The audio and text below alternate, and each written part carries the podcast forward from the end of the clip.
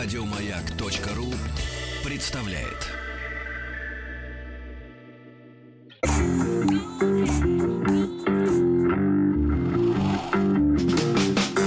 Сергей Стилавин и его друзья. Четверг. Кавердей.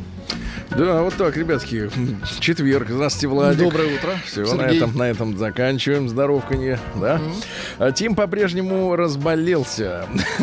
Ой, дай бог ему здоровья. Да, сегодня мы ждем э, в студию к нам про, не просто Марию. Наконец-то мы с Ну, вами мы соскучились, да. разберемся. Тем более есть материал. Поднакопили материал. Слушайте, товарищи, мы обычно с вами, ну, как-то вот э, с новостей, которые имеют хождение по м, всякого рода официальным э, новостным агентствам, там типа Интерфакс или РИА Новости, с них не начинаем, да, у нас для этого есть специальный раздел, э, ну, я бы назвал его так, «Сегодня в мире». Вот, У нас э, есть раздел разное. не, ну через час, да, вот сегодня в мире, мне кажется, да, или без политики, ну не знаю, как-то так можно назвать условно эту подборку новостей, но сегодня с утра я обнаружил вчера поздним вечером, может быть, даже ближе, или ночью даже пришла новость на официальные ленты. Но, ребята, оно, оно настолько, оно настолько символично, настолько вот, вот как бы в этой новости выражается, ну, в общем-то, все о нашей сегодняшней жизни, что я не могу вам не прочесть. Давайте. Ребятушки, потому что специалисты назвали идеального домашнего питомца для современного человека. Ну, то есть проанализировав, э, проанализировав э, человеческие... Вкусы, предпочтения. человеческие возможности, да, симпатии, Да, да, м, да. стиль поведения, да, вот. И, соответственно, вы же знаете, да, э, э, скажи мне, кто твой друг, э, и я скажу, кто ты. А э, домашний питомец это друг человеку, Конечно. да? Потому что в противном случае он бы за- завел бы семью. Вот, в первую очередь, да, но нет. Так вот, ребята, это сенсация. Назван идеальный питомец для современного человека. Современному человеку, которому позарез необходима тишина и покой, нужен друг змея. Змеи, значит, а дальше, дальше масса преимуществ. Не, не торопитесь, Давайте, давайте, не- плюсы, плюсы. не торопитесь, э, да, не торопитесь э, плевать в зеркало, которое я сейчас нам всем показал, потому что это действительно это правда. Змеи не пахнут, не шумят, не портят мебель, не гадят на пол, э, мало едят, и, кстати, редко. Ты ему туда раз в месяц сунул какой да, и все, и он на месяц успокоился. Змеи самостоятельны, им не требуется ваше внимание, но при желании вы можете взять его на руки, эту змеюку, и погладить. Это удовольствие-то недорогое, поскольку им не требуются игрушки, аксессуары. Нужен только террариум с теплым белым цветом, вот, и миска с водой, где змея может поместиться целиком. Значит, э, что касается идеальных пород змей, ну, для Так, тех, так, кто так. вдруг сейчас вместе со мной не, сначала удивился, потом как бы оскорбился, А потом задумался. Не, потом подумал, блин, да действительно, это идеальный домашний питомец, тем более отражает вот нашу суть нашей всей жизни, да? Так вот, а, идеально это эскулапов полоз называется. Это, короче, та змея, которая нарисована на медицинской символике. Вот эта чашка и сверху вот эта змея. И королевская змея, потому что они оба Этих змей неприхотливые, они красивые, они быстро становятся ручными, не проявляют агрессии. Ребята, я вас всех поздравляю. Итак, лучший домашний питомец нашего времени — змея.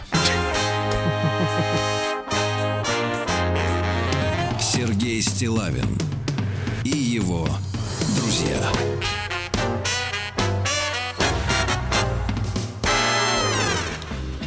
Ну что же, а, а вчера мы с вами, э, кстати, э, на тему э, предыдущих публикаций, на этой неделе мы познакомились в двух частях э, с письмом мужчины, который представился как Д.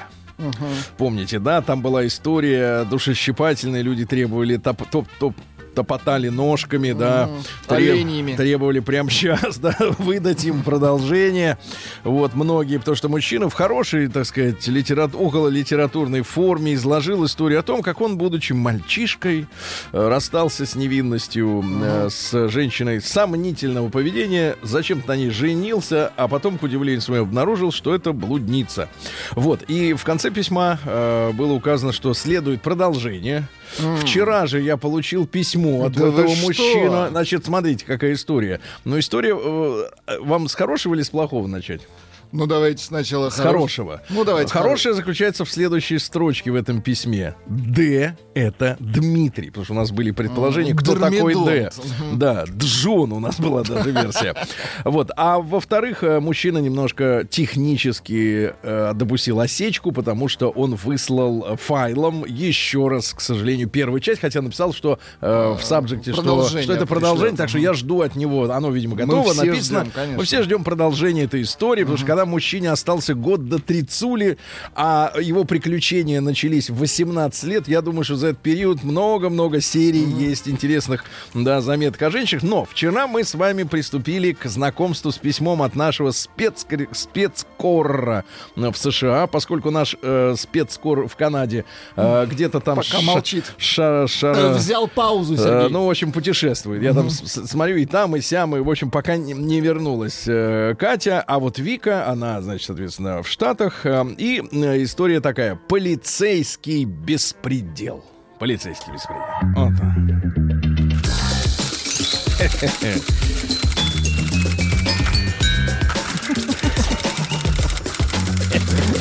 Я сейчас озвучил беспредел. Приемная нос. Все-таки вы знаете, какие-то прихваты. Народный омбудсмен Игры на этом инструменте, незамысловатом, да. Так вот, э, Нехитром. так вот, да. А, Соответственно, э, вспоминает... А, Владику спасибо за рок-вторники, за его музыку, Спасибо которые вам. напоминают э, жизнь, Молодость. жизнь в студенчестве, когда она казалась, она, жизнь казалась молочными реками и кисельными берегами. То есть, в принципе, местность болотистая, давайте скажем честно.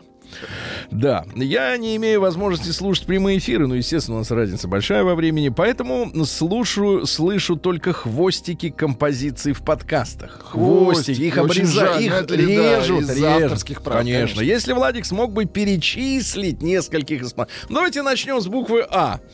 Абба. АЦДЦ. А, а, а.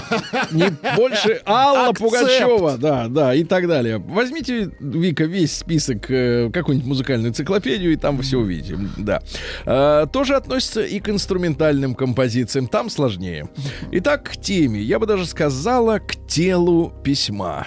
Так, Музыкальная подложка тревожная. Ты посмотрите, тут пьеса тревожная. Это вот недостаточно тревожная. Видите, она вот писала в какое время, а уже чувствовала, что вы не то поставите. Сразу скажу, что проблем с полицией у меня никогда не было. Ну, можно по-другому посмотреть на эту фразу. Хорошо. Не, а были ли у полиции проблемы с вами? Когда, например, хочется человека закрыть, а не, не нельзя. А не за что, пока не за что. Вот это говорили мне, синдром третьего курса э, вуза, юридического, когда везде кажется, что везде воры, убийцы, насильники, подонки. Да. Когда надо, помогали даже с самыми нелепыми вопросами по типу «Как проехать в аптеку?» Ну, по-английски это «драгстор». Мгм. Или «Мне страшно, проводите до остановки, пожалуйста». До остановки. Нет, я вас боюсь, проводите меня. Доброжелательные, хоть и с оружием наготове, я бы сказал, даже на изготовку. Американские полицейские всегда приходят на помощь законопослушным гражданам и безжалостно расправляются с нарушителями правопорядка.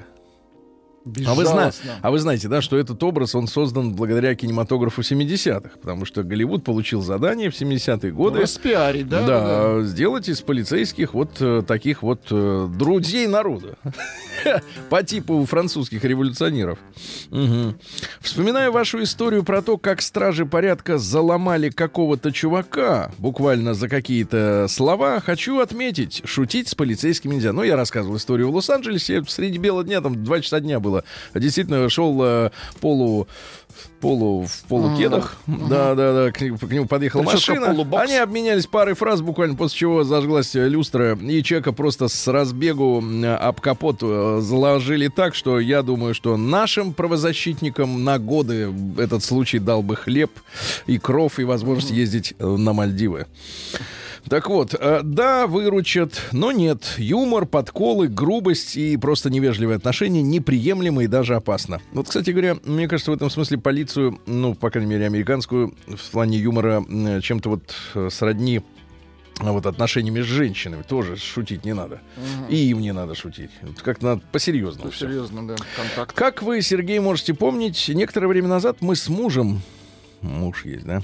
Вернулись из прекрасной страны Грузии, в которой провели несколько... А где тревожная музыка, Владик? Ну что ты? Ну, пока ничего тревожного. Ну, давайте, хорошо. А, у вас ничего... Вас... Ну, я не, не слышу ничего тревожного. Вы Ну, Грузия с мужем- калач, Ну, конечно. тёртый. Вы сначала нам покажите, Да. мы подхватим. А, Да, мы переимем. Да, переймем. Э, в которой провели несколько месяцев. Нормально люди отдыхают. Поехали на несколько Ну, месяцев. Как Вольтер ездил, да, или кто там к нам. Э, Перед отъездом все нажитое непосильным трудом свезли в так называемый self-storage. Это арендуемый контейнер э, разного размера, они бывают для хранения личных вещей и даже автомобиля на длительный срок. Вот у Рустама, я знаю, есть э, в каком-то таком хранилище Да, что, да? комнатеночка. да. Комнатеночка, и там И он там хранятся хранит вещички. Ну, зимой летние, летом зимние. зимние купюры. А, хранит. Так вот, буквально за месяц до нашего возвращения наш контейнер был взломан. Нерадивый и, прям сказать, тупой вор вынес дорогущий большой телевизор, ноутбуки, дорогостоящие инструменты, что за инструменты, непонятно. Э, планшеты, пару чемоданов со шмотками, в том числе и недешевыми. Вы знаете, у женщин бывает а, одна какая-нибудь тряпка стоит, Мгм. как у вас. э, Как у меня все инструменты. да. Самое, самое обидное, в одном из чемоданов была моя магистерская мантия. Поверьте. Господи, Поверьте. ма- мантия это самое Поверьте, обидное, Вика, самое это не обидное. самое, да. Когда нам это сообщили, я почувствовала себя невероятно гнусно и гадко. Дело не в самих вещах, а в том, что, по сути, наше имущество — это наше время, силы, энергия, которые мы тратим на зарабатывание денег и для обеспечивания себя всем нужным и немного сверх. Я скажу вам так, Вика, у гроба карманов нет. Как обидно-то вот, когда мантия остается лежать, а ты, а ты значит, в ящике, а? Нет, не- не- нет, Мгм. надо вообще, мне кажется, от меркантилизма от этого отказываться. Поимели нас, обокрали. Так вот, вор-идиот. На территории, где расположены контейнеры, везде натыканы камеры. Его автомобиль быстро вычислили и выяснили, кто он такой в тот же вечер. Все это мне сообщала девушка-управляющая из конторы, которая предоставляла контейнер. Грабитель обнес еще несколько таких же ящиков, поэтому наша неодинокость внушала надежду на благополучное возвращение дорогих сердцу и кошельку ценностей. Дело оставалось за малым провести опись в доме, который арендовал грабитель, и где были складированы все краденые вещи, и вернуть их владельцам после всех формальностей. Но чудо не произошло. Дальше будет самая нелепая и лишенная всякого здравого смысла концовка не, не до детектива. Давайте. Полиция приехала в арендованный вором дом-склад. Нашла много-много всего краденого. Начала опись. Меня попросили составить очень точное описание всего имущества с серийными номерами и прочими деталями для опознания. Да, я уже в своем воображении рисовала, как я примеряю мантию. Там еще колпак должен быть, вот этот уродский четырехгранник, да? Радуюсь картинке на телевизоре и слышу из планшета вашу передачу. Следователь позвонил мне и, как ни в чем не бывало, заявил, что «Видите ли?» Типа «You know!» Когда хозяин дома узнал, что его квартиросъемщик складировал краденое, то он хозяин просто-напросто выложил все вещи на обочину дороги перед домом. По неписанным американским правилам это означает «берите все, кто сколько хочет». Остальное забирает мусоровоз. Вот так совершенно беспрецедентно полиция про, а, про, про, про, про, Раздала! тр-тр-тр-тр-тр, кучу имущества почти 10 жертв. Ведь нашли же уроды, начали опись, а потом явился хозяин этого дома и выложил все шмотки наружу. Реально идиотство. Вот вся эта история, если честно, очень неприятно пахнет. Смердит практически каким-то заговором и произволом. Мы связались с юристом с целью узнать, есть ли возможность хотя бы через суд восстановить справедливость. Ведь, по сути, хозяин дома избавился от улик по уголовному делу. Ну, по сути, да. То есть, кстати. как бы нет э, краденого, не виноват. Нет дела. Мгм. Как теперь будут доказывать вину этого вора? Нас уверили, что судиться с полицией бесполезно, еще и останемся в минусе. Страховка, о, страховка, возместила нам около 60% стоимости вещей, но это дороже, чем Ну, в, случае, в случае кражи с чемодана в- при авиаперелете. Но, мой- но мою мантию никто мне никогда не Дорога как вернет. память. Как и не... А если бы это была фата? А, а если Ай-яй-яй. фата? А если а? личные вещи? А если Нижнее трусики, белье, о да, как и некоторые другие памятные вещи, осадок остался пренеприятнейший. Мораль. А теперь вот Давайте какие мораль. выводы давать? Не знаю, как они пригодятся Рустаму и его кладовке. Граждане, будьте бдительны. Все-все важные и ценные вещи заталкиваете в самые дальние уголки контейнера. Ну, для тех, кто вдруг воспользуется таким сервисом. Если будет необходимость оставить... Слушайте, а вот почему... Я одного не понимаю. Вот я, Вика, понимаю, вы послушаете позже и сейчас ответить не С можете. днем рождения, Вика. А зачем надо, в принципе, вот эти вещи держать в контейнере, а не в жилье, где вы живете? Ну, наверное, очень много вещей, в принципе. Не-не-не-не-не, они уехали в Грузию на несколько месяцев. А. Пре- пре- прекратили, я так понимаю, аренду жилья, в которой жили. Мне кажется, судя по ущербу, проще было бы продолжать на эти месяцы арендовать этот дом или Ну, квартиру, наверное, где да. это все лежало, да? Вот это мне непонятно. Странно, да. Зачем надо вещи выносить на несколько месяцев, потом куда-то их опять тащить? Э, так вот, э, второе, не закрывайте автомобиль. Грабитель все равно разобьет автомобиль, окно, если ему будет надо, а вам потом ко всему еще и машину ремонтировать. Это мы, кстати, додумались сделать. Наша ласточка цела. Мгм. То есть они и машину оставили. Слушай, а что они делали в Грузии? Отдыхали. А может быть, они, месяц может быть два были? участвовали в беспорядках?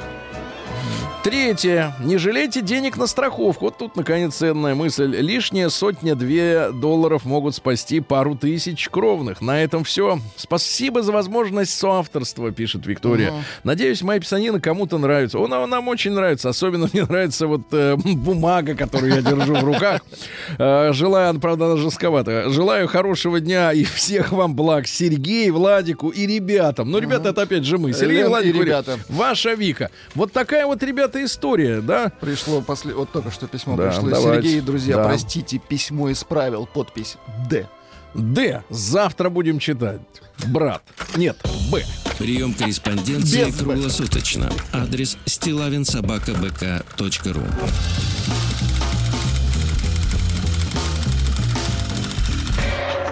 Фамилия Стилавин 2 Л. День дяди Бастилии пустую прошел. 80 лет со дня рождения. Ух ты, а ей уж 80.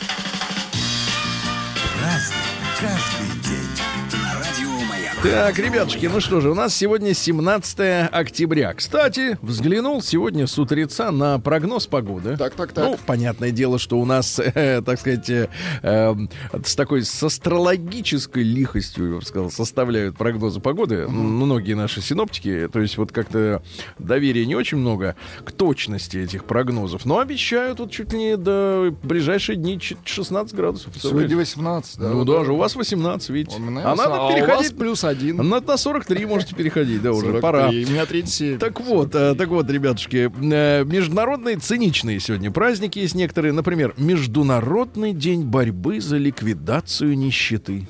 Это в 87 году в Париже, значит, прошла манифестация. Представляете, сколько лет прошло? 30, А до сих пор не ликвидировали. 32 года прошло.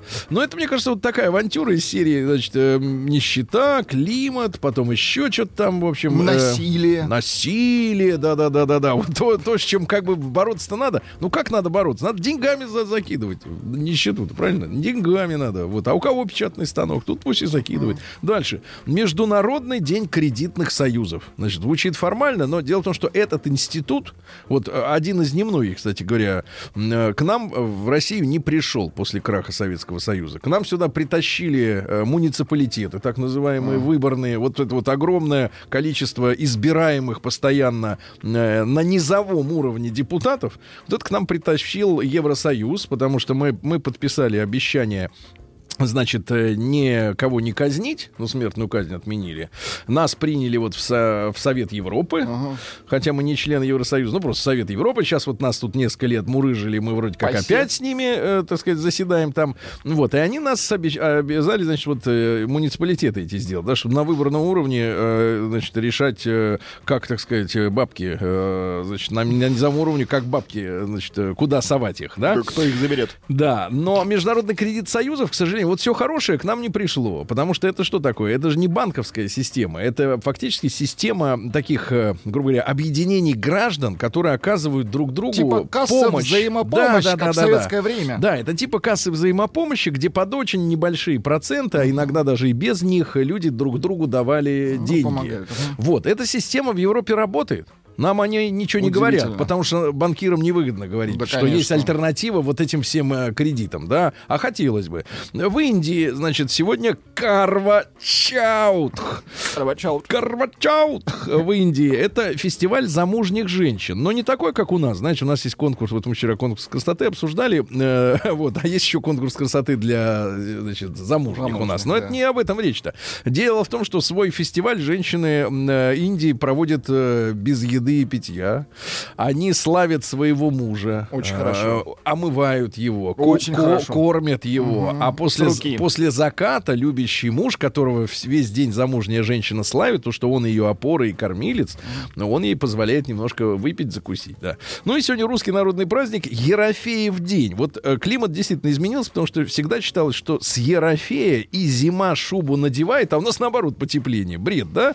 Э, В народе верили, что на Ерофея по лесам бродят лешие. Они громко кричат, хлопают в ладоши, вот так вот, да, да, в, воло- в волосатые ладоши, Э, хохочут, ну, посмотрите. А у нас есть... Нет, у вас есть смех э, ваш. Это не, не- это вот так, конечно, смеются, да, да, да. Вот, и до самого утра они ржут. И, кстати говоря, ребята, расставаясь с лесом, потому что после этого дня леший в лес уже не ходит, ему там уже не черта делать. Вот, расставаясь с лесом, он ломает деревья, как тросточки, на полянах вырывает землю, вот, сгоняет, загоняет всех зверей в норы. И, Бесится. и люди говорили, что в этот день в лес ни в коем случае нельзя ходить. А то лес, леший, говорит, тебе не родной брат. Пока. Да. Ну что же, в 1659 можно отмечать э, некую годовщину. В Переяславле сын Богдана Хмельницкого, Юра, э, подписал э, с Московским царством соглашение, которое регулировало положение казаков в составе России. То есть особые вольные люди, у них там много самоуправления, они э, во время войны оказывают свою помощь, да, ну и обратно. В 1734 Григорий Григорьевич Орлов, э, граф, любимый мужчина, один из любимых мужчин Екатерины II. Вот, ну вы понимаете, говорят, что не было у него двух качеств: ума и осторожности. Что, в принципе, в этой, в этой связке дают хорошие результаты. да, да, да, да. Вот. И он поэтому стал незаменимым человеком в деле организации заговора в гвардии. Ну, помните, когда Екатерину привели на престол, он, э, в общем-то, э, смело ринулся в бой, он не думал о последствиях.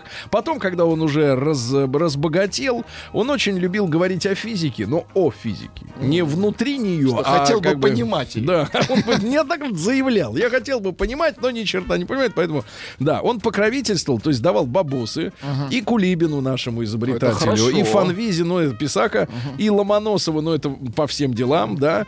Он э, писал э, письма Жан-Жаку Руссо, э, был знаком с Дидро, очень любил при этом, вот эти все писанины не очень любил, но любил кулачные бои, любил бить морды. И получать. Нет, нет, охоту на медведя с рогатиной, без Ничего оружия. себе. Вот я посоветовал бы, кстати, сегодняшним охотникам, ну, которые... э, С пулями. Ну, бьют вот э, в- там в десятером, например, одного, одну животину. Ну, давайте с рогатинами пойдем, ребят. Ну, что, давайте по-честному. Что уж там, так, так сказать, сидеть-то, да, э, так сказать, где-нибудь вот, сверху долбить их. В 1740 году участниками второй Камчатской экспедиции Витуса Беринга основан Петропавловск-Камчатский. Честно говоря, моя мечта однажды прилететь в Петропавловск-Камчатский и остаться на Камчатке хотя бы недели на две, потому что вот все люди, которые там были, все люди, ко- вот ни одного не, не видел человека, Равнодушного. который, который, э, не- да, не, не то, что уж негатив, э, равнодушного, то есть просто люди очарованы, и я э, отправляюсь сейчас прямо вот на Камчатку, наш большой привет, э, и, и хотелось бы поскорее оказаться в ваших местах, потому что, я так понимаю, что удивительной красоты там земля. красиво, Удивительной красоты. В 1760-м Клод Анри де Рувра Сен-Симон, это французский граф, социалист, утопист. Ну, в принципе, наши либералы, они тоже утописты. В некотором Утописты смысле, конечно. это, но не хотят сознаваться в том, что э, не понимают, э, не осознают, что их теория, она утопична. Да, так же, как, например, коммунистическая теория, она, ну, как бы описывает некий идеал, э, приблизиться к которому человек не может в силу того, что он состоит на определенную, в определенной степени из дерьма. Э, в прямом и в переносном Ну, смысле. мы все разные, потому конечно. что, потому что человеку, э, для, человек, который в такой системе может жить, он должен быть идеальным. А идеальных людей нет. Ну, что тут говорить Так вот, э, лучшее общественное устройство, Сен-Симон говорил, это то, которое делает жизнь людей, составляющих большинство общества, большинство, наиболее счастливой, предоставляя им максимум средств и возможностей для удовлетворения важнейших потребностей. Сегодня общество у нас перевернутое, я имею в виду глобальное, да? Сегодня, э, так сказать, глобальные власти э, озабочены только тем, чтобы э, как бы м, извиняться, расшаркиваться перед меньшинствами. Ну, разного рода меньшинствами, да? В то время как э, основная масса что-то не догоняет. Что происходит вообще? Что за дело? Да, и, в общем-то, мы, мне кажется, э, надо при- прислушаться к Сен-Симону. В 1793-м молодая французская революция, очень нуждавшаяся в деньгах, в лице своего вождя Максимилиана Робеспьера подписала декрет о создании государственных борделей. Весь доход так, от так. деятельности поступал в казну и, в частности, финансировал производство гильотин и оплату труда палачей. Какое хорошее начинание. Вот видите Здорово. как. Видишь, Молодцы. Через что оплачивали? В 1825-м Коммерция в. Париже, да-да-да, в Париже э, круговорот денег в природе. В Париже э, прошла премьера одноактной оперы Ференца Листа «Замок любви». Композитору было 14 лет, а уже, видишь, как на кнопки давил. Да. Это Рвано играет. Здоров, маленькие пальцы-то еще. Не Не дотягивается. достают. Да. Что там в 14 лет? Связки жесткие. Да, в 1831-м Майкл Фарадей произвел первое успешное испытание электрического динамо, ребята. Он открыл явление электромагнитной индукции, что, в принципе, перевернуло всю нашу жизнь. Но вот все, что сегодня Ну, связано... это основа Да, электродвигателей. тем или иным с, и с Сейчас, электричеством, да, вообще, да. это вот, это началось в этот Ну, это день, да, гениально, конечно. это началось, да. Значит, там история такая, есть магниты, если их крутить, появляется ток, правильно? да. Вот И всё. наоборот. И наоборот, если давать ток, то магниты будут Начнут крутить крутиться. вал. Совершенно М, Вот, но, э, значит, ведь до сих пор я читал э, произведения, так сказать, популярные и наших так, так, физиков, ученых наших физиков, и товарища Теслы, например, да, вот, который считался и шарлатаном, и магом. До сих пор, я так понимаю, ученые, даже серьезные специалисты, не могут определить вот четко, что такое электричество и как это все работает. Ну, да. Понимания этого нет, а пользоваться умеют. Не ухватить нам ток. А в 1855-м состоялось сражение у Кинбурна. Это знаменательное событие в ходе Крымской войны. А, Кинбурн — это наша русская крепость в излучине Дуная, по-моему. М, Вот, или Днепр, ну, неважно. где-то в излучине. Представьте себе излучину. Вот. Она была старого образца постройки, то есть несовременная. И э, чем это событие было, э, так сказать, вот, чем оно интересно? Тем, что французы впервые в бою использовали бронированные корабли. Причем э, начертил, э, значит, вот э, проект э, лично император Наполеон III. Это были канонерские лодки, которые были обвешаны броней. Впервые появился бронированный флот. И э, описывают, ну, например, адмирал один описывал так э, воздействие. А мы стреляли из устаревших пушек. Помните, вчера, э, значит, я вам говорил про Демидова, да, э, который подлец сидел в Европе, а в это время его заводы в Сибири выпускали старого образца оружия, которое не могло нанести вред должный э, врагам, потому что устарело, не было нарезным. Так вот, э, французские значит, э, описывает воздействие русского огня на французские броненосные батареи. Таким образом, бомбы разбивались о них, будто стеклянные. То есть снаряды не могли пробить э, вот эту броню, то есть впервые. А Владимир Евгеньевич Жаботинский, думаешь, боксер или тяжеловес? Нет, э, активный деятель сионизма в 1880 году. Лидер правого сионизма. да, Правого еще. правого сионизма. Ну, есть левый, правый, есть центристы, конечно, да. Кстати, друг детства и юности Корнея Ивановича Чуковского. Хорошо дружили. Видите, как они э, детские, Работали, это называется командная детский работа. писатель. э, Да. да. А, кстати, математиком же был, да, Чуковский, да? Там что-то такое. Детским математиком. Детским, да. Ну вот, короче, а потом поселился в Палестине. М, Вот, Ну создал, понеслось. создал ревизионистское движение, откуда, кстати, появились современные израильские правые, в числе, например, блока Ликут. Такие фамилии, как Ицхак Шамир, Беньямин Нетаньяху. Известные имена. на Ариэль Шарон. Поэтому, ребята, вот я искренне советую, и читайте исторические вещи, потому что большинство сегодняшних процессов, их можно, по крайней мере, чуть-чуть понять, чуть-чуть лучше, чем это говорят журналисты. Значит, э, если знаешь, откуда эти э, люди, движения, они произошли. Вот это друг Чуковского, понимаешь? Может, и Нетаньяху читал в детстве Майдадыра, да? Не сомневаюсь. Умер, кстати, в Нью-Йорке от сердечного приступа. Вот. И что он э, говорил, например? Для всякого дела два правила. Не торопиться и мертвая хватка. Это очень Или, хорошо, например, кстати.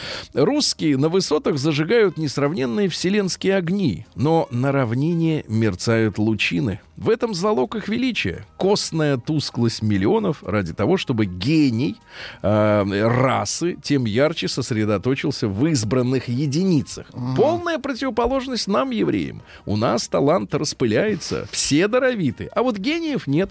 Даже Спиноза только ювелир мысли, а Маркс просто был фокусником. Понимаете? Вы как, на вершине или так? Я, Или размазан? я хочу быть стать фокусником. День дяди Бастилии пустую прошел. 80 лет со дня рождения. Ух ты, а ей уж 80. Каждый Не знаю, друзья мои, сколько у нас в аудитории театралов. Заядлых, наверное, немного. вот. Дело в том, что и театр современный не дает такого удовольствия, мне кажется, все-таки, да, большого. Но, э, тем не менее, меня вот давно волновала история, а почему же, помните, вот Чехов в свое время зарекся для театра писать. Это событие произошло Это когда его обидели. Вот в этот день, 17 октября 1896 года, а, полным провалом в, Александрийск- в Александринском театре в Питере значит, э, завершилась премьера пьесы Чехова «Чайка». Вот. И публика, значит, соответственно, э, Не поняла. не поняла, пресса не поняла, Чехов обиделся, умотал в Мелехово, и там два года сидел, пока его Немирович э, Данченко, значит, соответственно, э, вот, они вытащили его с, с- с товарищем, э, значит, соответственно, и э, уже в Амхате поставили, и тогда был успех. А я выяснил, в чем дело. Причина в плохом пиаре. Дело в том, что изначально, значит, э, ходили слухи, что играть одну из ведущих ролей будет актриса Елизавета Левкеева. Никто ее сейчас не знает. Если вы посмотрите на фотографию в, э, где-нибудь э, в интернете, то, в принципе, увидите высокую стройную женщину с мужским лицом. Ну, такие обычно в комедии. Ну, бывали такие. такие бывают женщины, шут- шу- шутницы и так далее. Значит, э, она комедийная актриса. Комедийная. И все считали, что... Почему-то пошел слух, что она будет играть в «Чайке». И все считали, что это будет смешная пьеса. М, Что это Они, юмор? и они все, все, вот, все время, пока шел спектакль, ловили каждую фразу и пытались ржать. Потому что у Ну, них типа у- комедия. у всех было ощущение, что это должно быть весело. А это же не веселая история, Ну, это да. конечно. И в итоге они в конце обломались и, э, значит, смотрите, в газете на следующий день напечатали следующие слова: Чайка погибла, ее убило единогласное шиканье всей публики. Точно миллионы пчел, ос, шмелей наполнили воздух зрительного зала. Так сильно, так ядовито было шиканье. Э, короче говоря, ну просто вот неправильный пиар. Неправильно Не- подали, людям не конечно. объяснили, не объяснили. В 1902 году в Детройте выпущен первый автомобиль «Кадиллак». Ну, сейчас это всего лишь подразделение «Шевроле». А, Михаил Захарович Друян, наш кинооператор-мультипликатор в 1911 году. И «Аленький цветочек», и «Золотая антилопа». Вообще у него больше 300 э, мультиков, да? А кинооператор не, не такой, как в кино. Нажал кнопку и смотришь, Ну, что там там актеришки. Покадровая. конечно. Ну, это такая очень кропотливая работа. Он в 41-м и жил-был пес его. Шикарно. Нет, шикарные Не, мультики. да, да, необыкновенный матч. Да, он в 41-м ушел добровольцем, воевал в составе отдельной мотострелковой бригады особого назначения, а с декабря 45-го до 1996 года он был оператором киностудии «Союз мультфильм». Вовка в тридевятом царстве. Про бегемота, который боялся прививок. Паровозик из Ромашкова. Малыш и Карлсон. Пес в сапогах. Ну, в Ну, общем, это все вели- шедевры. великий, Мгм. великий человек, да. В 1912 году Иоанн Павел I, это который перед Иоанном Павлом II. Хорошо. Артур Миллер, э, мужчина, американский драматург, он был женат на Мерлин Монро, но у них... Но э, недолго. но она не, не могла чувствовать удовольствие от этой жизни. Да, кроме еды. Э, Вот, в шестнадцатом году Мария Васильевна Буденова, это вдова маршала Буденова, она была уже третьей его женой. Э, в общем-то, а предыдущие, они даже, как-то говорят, в лагерь ездили. Не своим ходом. Ага, а это вот, да. Подвозили, Рита да? Хейвард, американская киноактриса. Ну, тогда у них актрисы были красивые. Сейчас у них Другие. Рис Уизерспун. И, соответственно, вот этой жена Брэда Питта бывшая. Да, ну, в общем, Анжелина. Нет, бывшая еще. А, бывшая. Ну да. Ну, в общем, такие. Дари, да, Из да- друзей, короче. Мгм. да. Ну, в общем, красотой не влечь. Да, в 18 году в Москве основан первый в мире государственный музей игрушки. Дело в том, что Николай Бартрам начал собирать коллекцию еще в десятых годах. В 31-м, а потом передал э, стране. Э, В 31-м и музей перевели в Загорск, в подмосковный. И до сих пор вот э, в Сергиевом Посаде этот музей, недалеко от Троицкой Сергиевой Лавры. Если есть возможность э, съездить, обязательно посетите. В 24 году Юла Состер, это эстонский живописец, э, вот, э, иллюстрировал фантастику. Ну и как-то в в 62 году встретились они с Хрущевым. Хрущев говорит, что ты за дрянь такую рисуешь? Мы тебя в лагерь отправим. А тот говорит, я там уже. Да-да. Я и так улыбался. Да, в 31 году Аль Капоне приговорен к 11 годам тюрьмы за неуплату налогов. Да, ну какие цитаты? Накорми и напои своего врага, прежде чем его убить. Ну, это по-итальянски. Э, да, пуля очень многое меняет в голове, даже если попадает в зад. Хорошо. Да, в 33-м Альберт Эйнштейн приехал как беженец из Германии, приплыл, да. Э, Савва Кулиш в 36-м году, кинорежиссер, наш тоже п- прекрасный. Мертвый сезон, да. Э, Трагедия в стиле рок, но это уже перестроечная история, да. А, Сегодня, значит, что у нас еще интересно? В Швеции, вот интересно, в 56 году заработала первая в мире коммерческая система мобильной связи. 1956 год. Комплект оборудования весил 40 килограмм. Поэтому его устанавливают только в машины. Что самое интересное, наши инженеры Захарченко и Шапира еще в 46 году придумали автомобильный радиотелефон. Для спецсвязи. Но ага. наши э, э, профукали стали ставить только в 63-м году вот эту систему э, э, нашу Алтай, которая была, да, в автомобилях. Вот. А в ноябре 57-го, вот только подумайте, московский инженер Леонид э, Купринович, я так понимаю, фамилия, получил патент на устройство связи и коммутации каналов радиотелефонной связи. Его трубка в 57 году полностью автономная весила 3 килограмма. Вы помните трубки первые начала 90-х, это кирпичи которые были, да. да. они весили, ну, не меньше. Это, Ну, там ну, около кило, наверное. ну, да-да-да. А Здесь в 57 году, ребята, а ему сказали, это все фуфло. И он тогда, да, смирился с этим. К сожалению, у нас был не капитализм, а социализм. Сказали, не надо, значит, не надо. Ну, и он занялся новым прибором. Он сконструировал прибор под названием ритмосон, чтобы лечить бессонницу, управляя ритмами сна и бодрствования. А, вот это уже в кремлевской больнице понравилось, потому что э, парта- Это партийные, можно, партийные товарищи не очень хорошо спали. Да-да-да. Сегодня в 59 году южноафриканская компания Дебирс объявила о том, что э, сделала искусственные алмазы. Вот. А это под давлением, под высоким, да, коксуют. Ну и в 61 году сегодня открылся 22-й съезд КПСС, где обещали народу к 80-му году устроить коммунизм. Это была не чистая пропаганда, просто э, темпы роста нашей экономики реально тогда позволяли э, прогнозировать такой финансовый успех. Беда в том, что Хрущев этот темпы загубил. Все порушил, и в итоге коммунизм не случился, да. Ну, где-то в одном месте А, наврали. достаточно много вранья. Во-первых, Ч- Чайковский не математик. Чайковский не математик. Чайковский. Да, Жаботинский штангист. Да. Дженнифер Энистон, пишет девушка, будет красивой всегда. Ага. И про Робеспьера брехня. Знаешь, в нашем детстве говорили так, красиво так, что отворотясь не налюбуйся.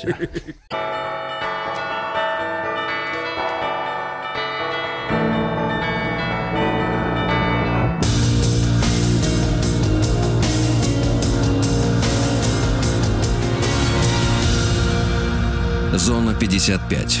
Омских водителей пускают домой только по паспорту. А потому что столько тачек стало, что дворы запружены. Проверяют прописку у людей, в частности, на улице Шаронова. Омский медведь Кузя вновь стал королем френд-зоны. Молодец. Достаточно, да. Молодому Амичу оказали первую помощь, э, но в качестве платы вытащили у него из кармана смартфон. Человек стало плохо, а у него А телефон. это я захвачу. Сволочи, да. А это тебе за димедрол. Значит, а мечи проедают и пропивают половину зарплаты. Проедают и пропивают, да. В Омске коллекторы выбивали деньги у женщины, которая не имеет долгов. Вы представляете? Какой ужас. Это все равно как поделить на ноль, да? Вот это ж э, люди, да, смотрите, значит, очередной факт нарушения. Об- Обратилась Амичка с заявлением, что на нее наехала компания Щит Финанс. Ау, щит, финанс. Э, так вот, женщина рассказала, что ей звонили, значит, э, говорили, отдай бабки. Давай деньга. А она говорит, я же ничего не имела, никаких долгов. А мечи массово скупают квартиры, уже скупили все практически. Очень. Осторожно, да-да-да. Дальше на Ленинградской площади в Омске спилили угнетенные березы. Теперь там нет ничего. Ну Вот, но и угнетенных нету. Вице-спикер э, Омского горсовета возмутился, что хлеб в ресторане... Так. В ресторане, ребята, стал тоньше. тоньше, да-да-да. Ну и пару сообщений буквально. Э, Пьяный Амич шел по шоссе и грабил магазины. Вот по шоссе шел и грабил. И, наконец, работницы Омской почты России Так. присвоили 9 миллионов рублей. Очень хорошо. Хоть кто-то поживет. Сергей Стилавин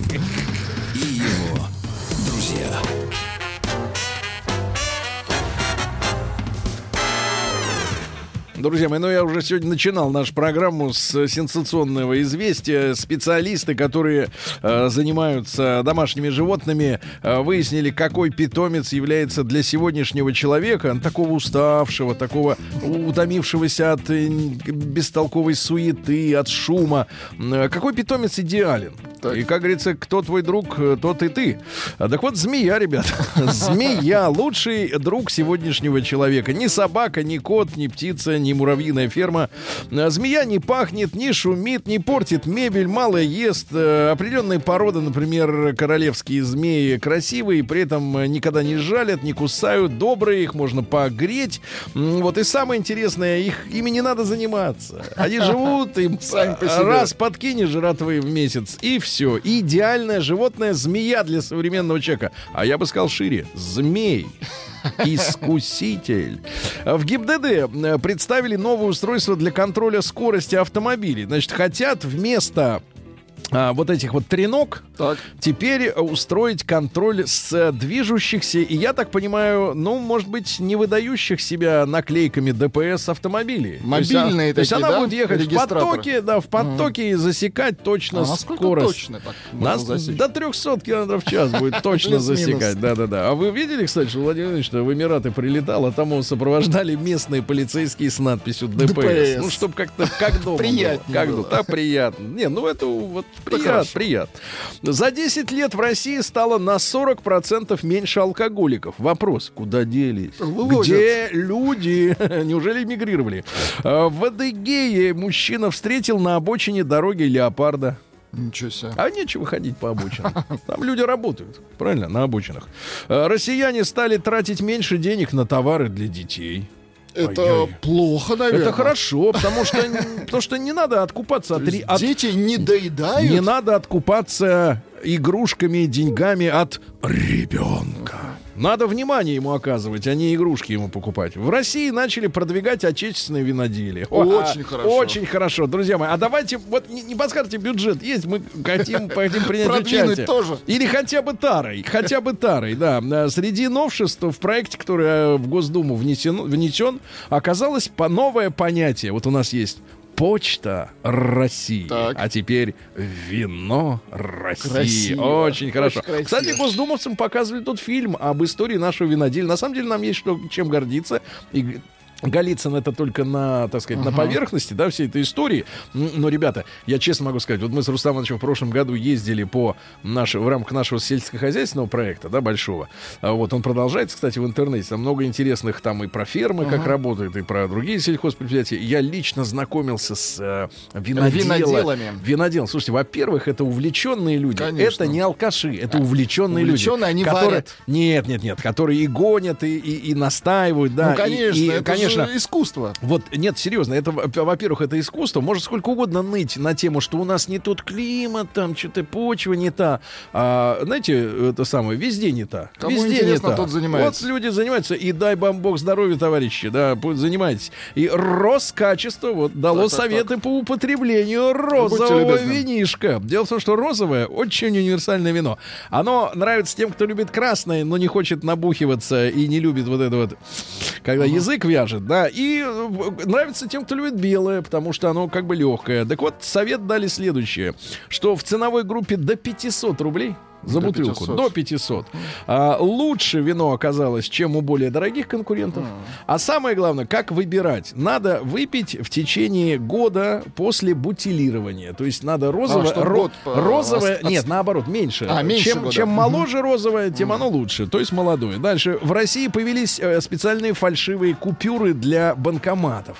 Они с виду неказистые, Но но, зато банкомат их банкомат принимает. их хавает, да. Э, Названы самые рассоблазнительные женские имена по версии наших мужчин. Давайте. Девчонки. Марина, у нее высокая самооценка. Мужчине нравится, когда женщина знает себе цену, да. Но У Ольги острый ум и сильная воля, а Ксения приви- при- м, привлекает обай- обаянием. Ну и, наконец, хорошая новость из Беларуси, наши братья. Белорус отсудил у магазина за платные пакетики Так. 8 копеек. Молодец, молодец. Вот так. Наука и жизнь. Ну, самая настоящая наука у нас сейчас будет, потому что ученые Томского государственного университета, э, Томск, привет, вот, разработали э, и начали делать э, так называемую скользкую керамику. Скользкое. То есть как? это вот керамические, ну, различные сочленения, да, которые, находясь в трении, ну, подшипник, например, да, они скользят друг об друга, как бы выделяя, сам, как бы самосмазываясь. То есть на наноуровне они э, жидкие, понимаете, да? Это алюминий, магний и бор. Ну, там определенная про- пропорция, конечно. То есть не нужна смазка, приколись. Ну, это Вот круто. это круто, это реально круто.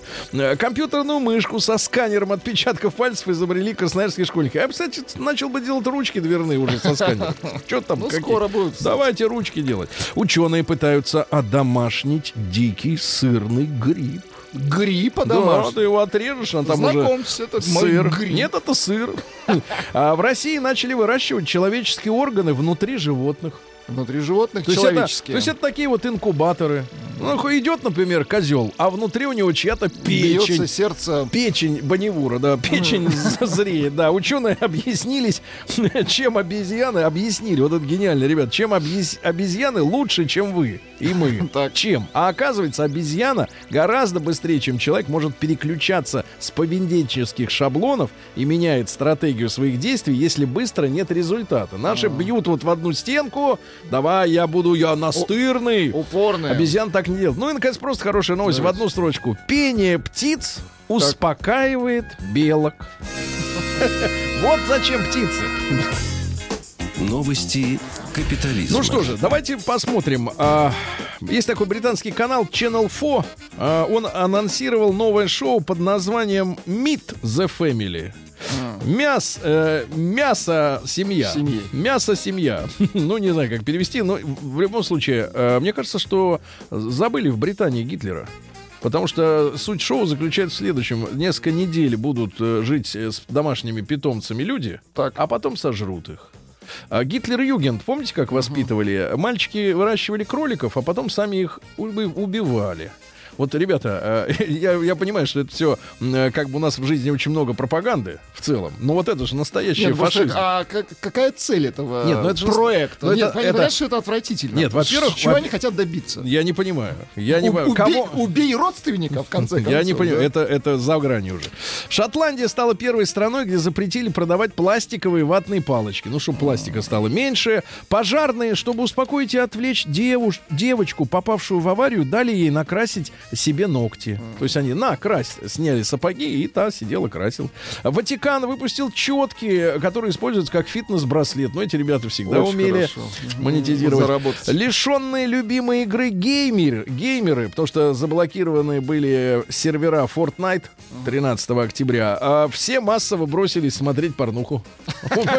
Вот, один интерес. А, да, изобретательная пассажирка нашла способ избежать доплаты за перевес чемодана в аэропорту. Э, так сказать, испанка. Она летела 2,5 килограмма лишнего, надела на себя три пары брюк, шорты, 5 рубашек, три куртки весом 2,5 килограмм. Чемодан полетел бесплатно. А парень передарил девушке кольцо своей бывшей.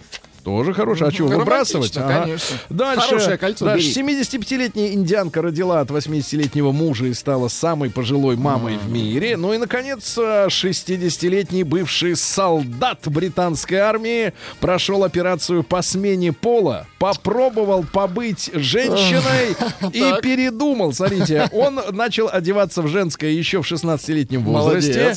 Молодец. Даже в армию приходил в, В ю- в юбке, в юбке, когда, а когда, наконец, ему отрезали за бюджетные деньги все причиндалы, он- его начали посещать панические атаки, что за ним бегут маньяки. Вот. И тогда он э, стал опять мужиком и выбросил 7 мешков женщ- женских э, вещей, париков и косметики. 7 мешков. Человеку 60... Ребята, никогда не поздно. 60 лет. 50. Жесть. Взял себе имя Виктория. Вика из Америки написала. Э, Не она? Да. Россия криминальная. Наш знаменитый и заслуженный артист э, Юрий Куклачев Так. э, выступил с заявлением, он хочет приютить сбежавшего под Тулой кота-наркокурьера, который доставлял в камеру наркотики э, на хочет здесь наладить это. Но кот сбежал. А Водитель Яндекс Такси угрожал штопором выколоть глаза пассажирки за то, что она попросила сделать остановку у банкомата. В. Москве. Осторожно, Владик. С собой, нас, с собой. я- я только- С собой наличку. Да-да-да. Котлету. Астраханцы прикинулись полицейскими, чтобы... Двое ранее судимых, чтобы погасить карточный долг друга за решеткой, запугать того, кому тот был должен. А дальше. Лечение от алкоголизма закончилось э, кражей коньяка в Новосибирске.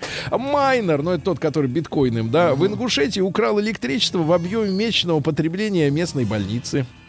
Четыре с половиной тонны нефти украл житель Ставрополя. Молодец. А, Костромич разбил окна в кабинете начальника за то, что ему мало платили. А в Краснодаре пьяный квартирант в депрессии разбил всю технику и порезал всю мебель а, хозяина квартиры. Ну и, наконец, просто хорошая Давайте. новость из Питера. Вот в Питере просто, вы знаете, да, все-таки крепкие особый, люди. особый интеллигентный шарм. Вот говоришь, когда я из Ленинграда, люди Да. улыбаются. Вот я вот это за это люблю. Под Петербургом Посетитель кафе надел украшавшую заведение кольчугу рыцаря и ушел в ней.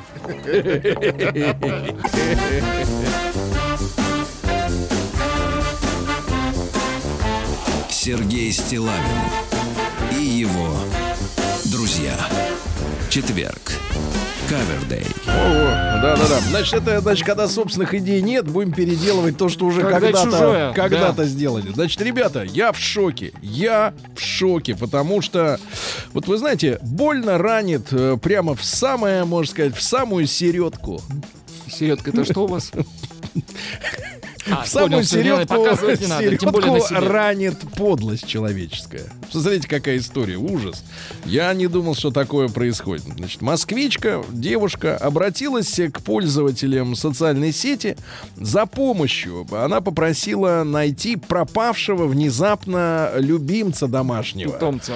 Трехлетний чихуахуашечка. О, господи. Чиуауа. Это что-то Говорят по-английски, да. Это маленькая и очень нравится женщинам. Трехлетний чихуахуашечка по кличке Микки. Ну, какой он еще? Не Сергей же, правда.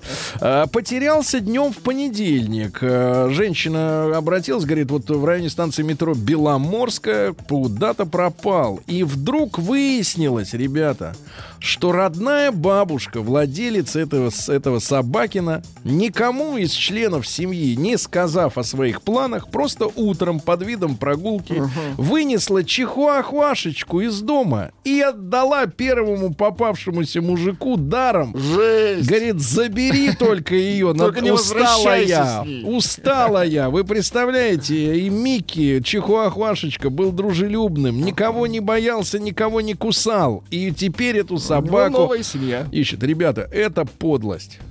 Подлость. Значит, да- а давайте мы сегодня вот о человеческой Про подлость. подлости поговорим. Вот Очень как, хорошо. как подлецы поступили с вами? И вы до Родственники подлецы. знаете, ведь жалко-то, нет, собаку жалко, но еще более страшно, что ты живешь в одном доме, в одной семье с человеком, С который подлец, да. Как с вами поступили подло? Плюс 7967 103 5533 и до сих пор в душе на сердце осадок. Давайте расскажем. Самые середки. А.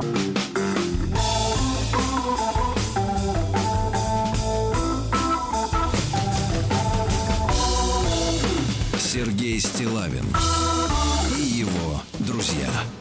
Друзья мои, ну вот мы сегодня с вами живем э, в такое время, когда у нас, э, ну, в общем-то, для оценки, э, для оценки э, людей существует только один лишь э, уголовный кодекс. Понимаете, из нашей жизни как бы ушла такая, например, формулировка, как подлец.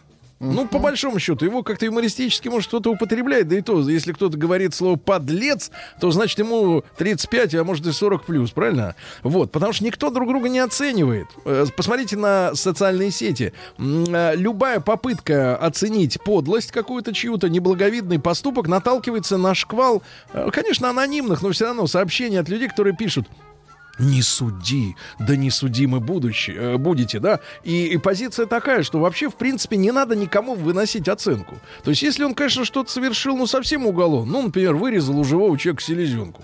Ой, Да, ой-ой-ой-ой-ой-ой-ой. это, конечно, Нельзя. нехорошо. Нельзя. Нехорошо. Или еще что-нибудь. Или отнял стул на улице, ты нес там из Икеи, да? Это плохо. А если он совершил подлость, понимаешь? Подлость ведь она измеряется не в стоимости этой чихуахуашечки, о которой мы сегодня говорим. Потому что москвичка, женщина, обратилась вот э, в соцсети э, с просьбой помочь найти трехлетнего чихуахуашечку по кличке Мики. Он потерялся в понедельник. А что случилось? Бабуля, никому ничего не сказав, вынесла его утром, отдала первому попавшемуся мужику, понимаете? Суть-то не в том, что ну сколько стоит этот щенок чихуахуа или даже трехлетний. Он дорог как память. Нет, по- подлость заключается в том, что это близкий тебе человек вот так на тебя нас, а, наплевал, понимаешь, он наложил тебе на голову, понимаешь, вот так вот, да, в облипку. И ты, ты растроган-то, и, и, конечно, из-за собаку тоже ты боишься, что там с ней происходит. Но самое главное, что твой близкий человек, которого ты с детства знал, а он сволочь, ты понимаешь? Вот Ты ему доверял. Самое, самое ведь больное это разочароваться в тех От людях, которому ты конечно. доверяешь. Это ужасно, ребята, ужасно. Что пишут? Пишут и на самом деле поддерживают. Ба- Да. Бабушка молодец, долой пробники собак. Это мерзко, Ну, это мерзко. отвратительно, Ну давайте, вот смотрите. Вот я вам нормальное сообщение Давайте. пришло. Вот Республика Ингушетии. Бага пишет. Бага, доброе утро. А, Обещала выйти за меня, а когда сделал предложение, отказала. Ну, это вот Ай-яй. мужская боль. А Ай-яй-яй. вот, а вот еще подлость. Давайте про подлость, да, мы сегодня говорим. Плюс 7967 смотри, из Челябинска. В голодные 90-е, вот, вот старичи- старички оценят это, это сообщение, то что люди, людям, родившимся после 2000 года, это не понять. В голодные 90-е, когда мы с сестрой были подростками, я случайно выдвинула один из ящиков э, ее стола и обнаружила там полный ящик шоколадных оберток. Сникерсы. Марсы, Баунти, чего там только не было. Она ела это без меня. Это был Втихаря. удар. Ну, действительно, и ты считаешь, что это твой близкий, кровиночка родная, а он подлец, понимаешь? Хотите Подлец. грязи? Из Москвы Давайте. грязи хотите? Муж, внимание, Да. муж вытир- вытирал любовницу моим любимым полотенцем. Пришлось выкинуть его. Что И- вытирал? На карлица, что ли? Ну, Вытирал, она мокрая была. Вытирал. Представляешь, какая мерзость. Давайте Лешу из Грязь. Реутова. Да, Леш, доброе утро. Доброе утро. Леша, ну ты разделяешь мою шокированность бабкой. Да, баб, баб- баб- бабку в топку. Вот, Придет Серёга, время. Можно замечание. Чивава это прекрасный город в Мексике, где пьют текилу с жженым сахаром, а не какая-то там собачка. Так, ну А хорошо. по, а по поводу вот этой девушки Подлости. про шоколадки, да, Да, как да. говорится, если хочешь быть здоровым, жри один и в темноте. Ну а с тобой вот так поступали, Ну, было дело Ну. одна особа, не буду называть. э, э, В 2008 году. А, в общем, э, должны мне остались э, 8% от 64 миллионов рублей в ценах 2008 года. О, А под каким предлогом не отдали-то тебе? А как слились? Ну, типа, кончились. А. Это вот это серьезный Ну, это удар. подлость. Но это вот воры, да? Ну, в принципе, Это- это Не, варьё. ну как? Воры. Ну, ну, нету сейчас у человека. Я знаю, что нету. Ну Щас ты стучишься к тяжело. нему в душу-то при Не, помощи не, не, кастета. ну это же родственник. Нет, Ах, это ничего. родственник. Да, я понимаю, Ну, что как да.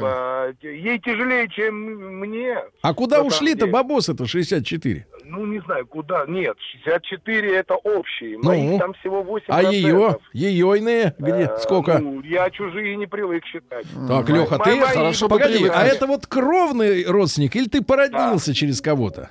Да, кровно. Кровный. Ты представляешь? Родного, понимаешь ли, А, человека. Ай-яй-яй. Нет, нет, давай с повестки дня не снимаем. Давайте, вот Беслан наш постоянный, наш композитор. Да. Беслан, доброе утро. Доброе, доброе. Мужчина, ну неужели подлость в отношении тебя кто-то совершил? А Я слушаю выступавших э, до меня и чувствую, вот э, народ попадает, более подлее попадаются, оказывается. Вот сын хотел котенка, долго ждал, подарили, наконец-то. Мы никак его не можем приучить к лотку, из-за этого в доме некрасиво. Так. Вот. Но это подлость не, не нарочная, конечно, но... А, не менее. валится там, где не положено. Понимаю, да. Вот. Ну, то есть, вот приличные люди вокруг тебя, да, Бесланович? М, Обязательно. Приличные Дай люди, вот, приличные люди, да. Вот а то Эдуарда давайте, Давайте, из Москвы. Эдуард, Давайте покажем почему- Беслану, что почему- есть и почему другие нет? люди. Давайте всем покажем. Да, да, Эдуард, доброе В утро. хорошем смысле. Да. Добрый день. Э, Добрый день. Эдуард, что, как ты оцениваешь поступок бабки? Ну, как, бабка аморал. Аморал. Не морал, Так, Сергей, а а, вот ты амор. встречался, вот чтобы вот так вот в поддых прям, вот на отмаш. Ну, да, да. Ну, Ну и В как? голодные 90-е, как предыдущий оратор сказал, решил заняться друзьями бизнесом. Я был проводником и возил из Питера в Орел защиту на автомобиле. Это была моя идея, это были мои деньги, это была моя работа. а зачем Я- тебе были они нужны? они находили, куда продавать. Так. Это были мои лучшие друзья. Мы, чет- я четыре дня ездил, четыре дня мы отдыхали. Да. И очень хорошо зарабатывали. Я был молодой, мне были полные карманы денег, Так. и прочих-прочих. Пока прочих. все гладко, брат. В чем Да, подвох? Да. И потом по сей ныне я узнал, что эти двое, мои лучшие друзья, Так. в эти четыре дня, пока мы отдыхали, А. начали работать без меня. Делать то же самое, но уже вдвоем. Без тебя. Мгм. Без меня. И выкинули тебя из бизнеса. Нет. Еще они начали А. втихаря ездить. А, Без то есть они стали конкурентами. Нет, то есть и со мной, и без меня. И со мной, и без тебя. Есть такая песня у твоей любимой, Влади, группы э, Юту. А, я туда. Давайте Вячеслава послушаем. Слава, Слава, доброе утро. Доброе да, утро. Слава, ну, я понимаю, есть много историй, наверное, по бизнесу, да, связанных там с, с какими-то... Да, и как раз я, да, да, как раз я их хотел бы в сторону убрать. Там, Да, там, что-нибудь как человеческое именно, От человек- мелочности, Да. да. да, да, А вот глобальная подлость от слова подлость настоящая, она там э, самая яркая у меня в жизни, когда я еще занимался своими небольшими бизнесами, там, купи-продай, у меня было две крыши. Одна криминальная, э, достаточно там крепкая, вторая, естественно, правоохранительная. А когда я начал заниматься Peugeot, и тут уже счет пошел на десятки миллионов долларов в бизнесе, и это уже было серьезно, тем более мы там конкурировали с очень сильной компанией, на нас наехали совершенно другие люди, и я четко помню, что мы сидим с женой там в кафе, к нам сначала приезжают ребята криминальные, которые говорят, что, слушай, ты, конечно, наш Ой. Ах, телефон. Ну. Слава, перезвони, перезвони. Да. Давай. Давайте посмотрим, что у нас. Да, про полотенце я вот не могу смириться, действительно. Да, да, это, это понимаешь, это ворс, он же впитал с ее тела волоски. Понимаешь, пушок. Это Пушок. отвратительно, да. Респ- Да. э, Татарстан. Главное, чтобы первый попавшийся не оказался корейцем на пути бабки, это естественно. Не надо смысле. шельмовать народ. Народ не виноват. Ну, эту это кухня традиции. у них это такая, нормально. конечно, предпочтение. Это нормально. Никто Тем более шельмует. взял и все. Тем более, что там есть. Да.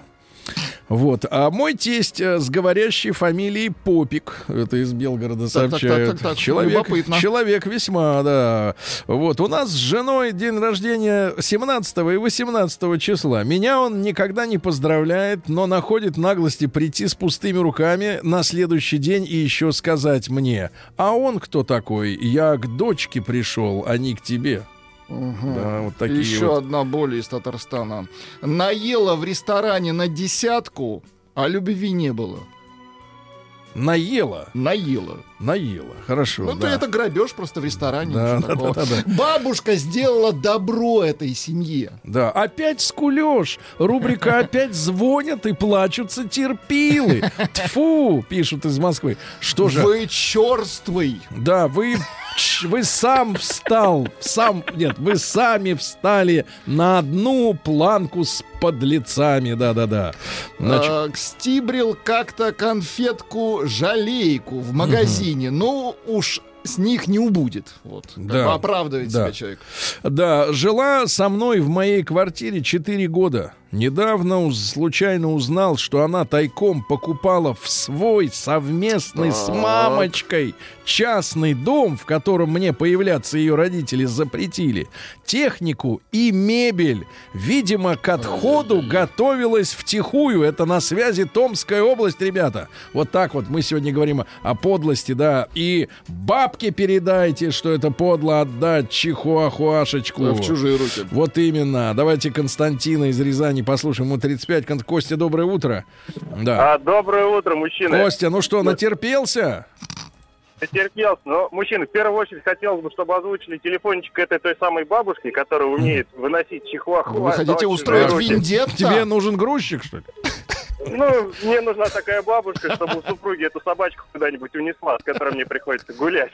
Так, а с Вот. чем ты недоволен, брат? Это же друг семьи. Она любит тебя. Она ж По-с- ничего по- не ест. По-своему. Ну, там же нет Ребята, мяса. это шерстяное создание, в котором, да, нет мяса, это и не кошка, и не собака, не знаю, зачем Так, ладно, оставим, оставим женщинам право любить хоть кого-то, если не тебя, то хоть ее. Давай, теперь подлость давай. Что с А, тобой? с- подлость, Да. подлость мужчины вообще как бы невообразимая в жизни. А, родной отец с матерью. Э, ситуация такая. Мы живем в квартире, Да. который в долевой собственности с отцом. Мгм. А отец давно уже с матерью живет в деревне. Так вот в этой квартире я, моя супруга, двое несовершеннолетних детей. И буквально мне на день рождения в этом году он присылает письмо. Хочу продать доли. И в итоге он просто фактически выживает нас из этой квартиры, и нам приходится ее продать и скоропотижно влазить в ипотеку. Мгм. А ему, видите, нужны деньги, хотя ему А на что ему деньги, он деньги-то? На что? больше. Да кто его знает на что? Вот это вот старость, вот Ай-яй-яй. это вот родственники. Понимаю, понимаю. Жила с мужчиной, а он параллельно на сайте знакомств искал Ай-яй-яй-яй-яй-яй. получше. А из Кемерово соз- признание пришло. Смотрите, а я подлец.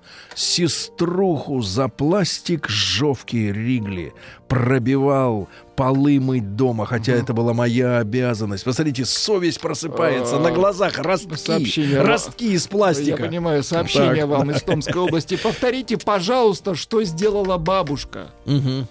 Повторите, пожалуйста, что сделала, из-за чего этот весь бабушка утром взяла собаку, чихуахуашечку Микки, под видом гулять, гуляния с ней. И первому попавшемуся мужику на улице отдала, говорит, на, забирай Хоч- бесплатно. Хочешь пса? Да. Она так сказала. Да, один коллега в работе, на работе переврал другому, более близкому общую информацию. В итоге обиделся, и мы не общаемся пять лет. Понимаешь, сплетники, секреты. сплетники, подонки.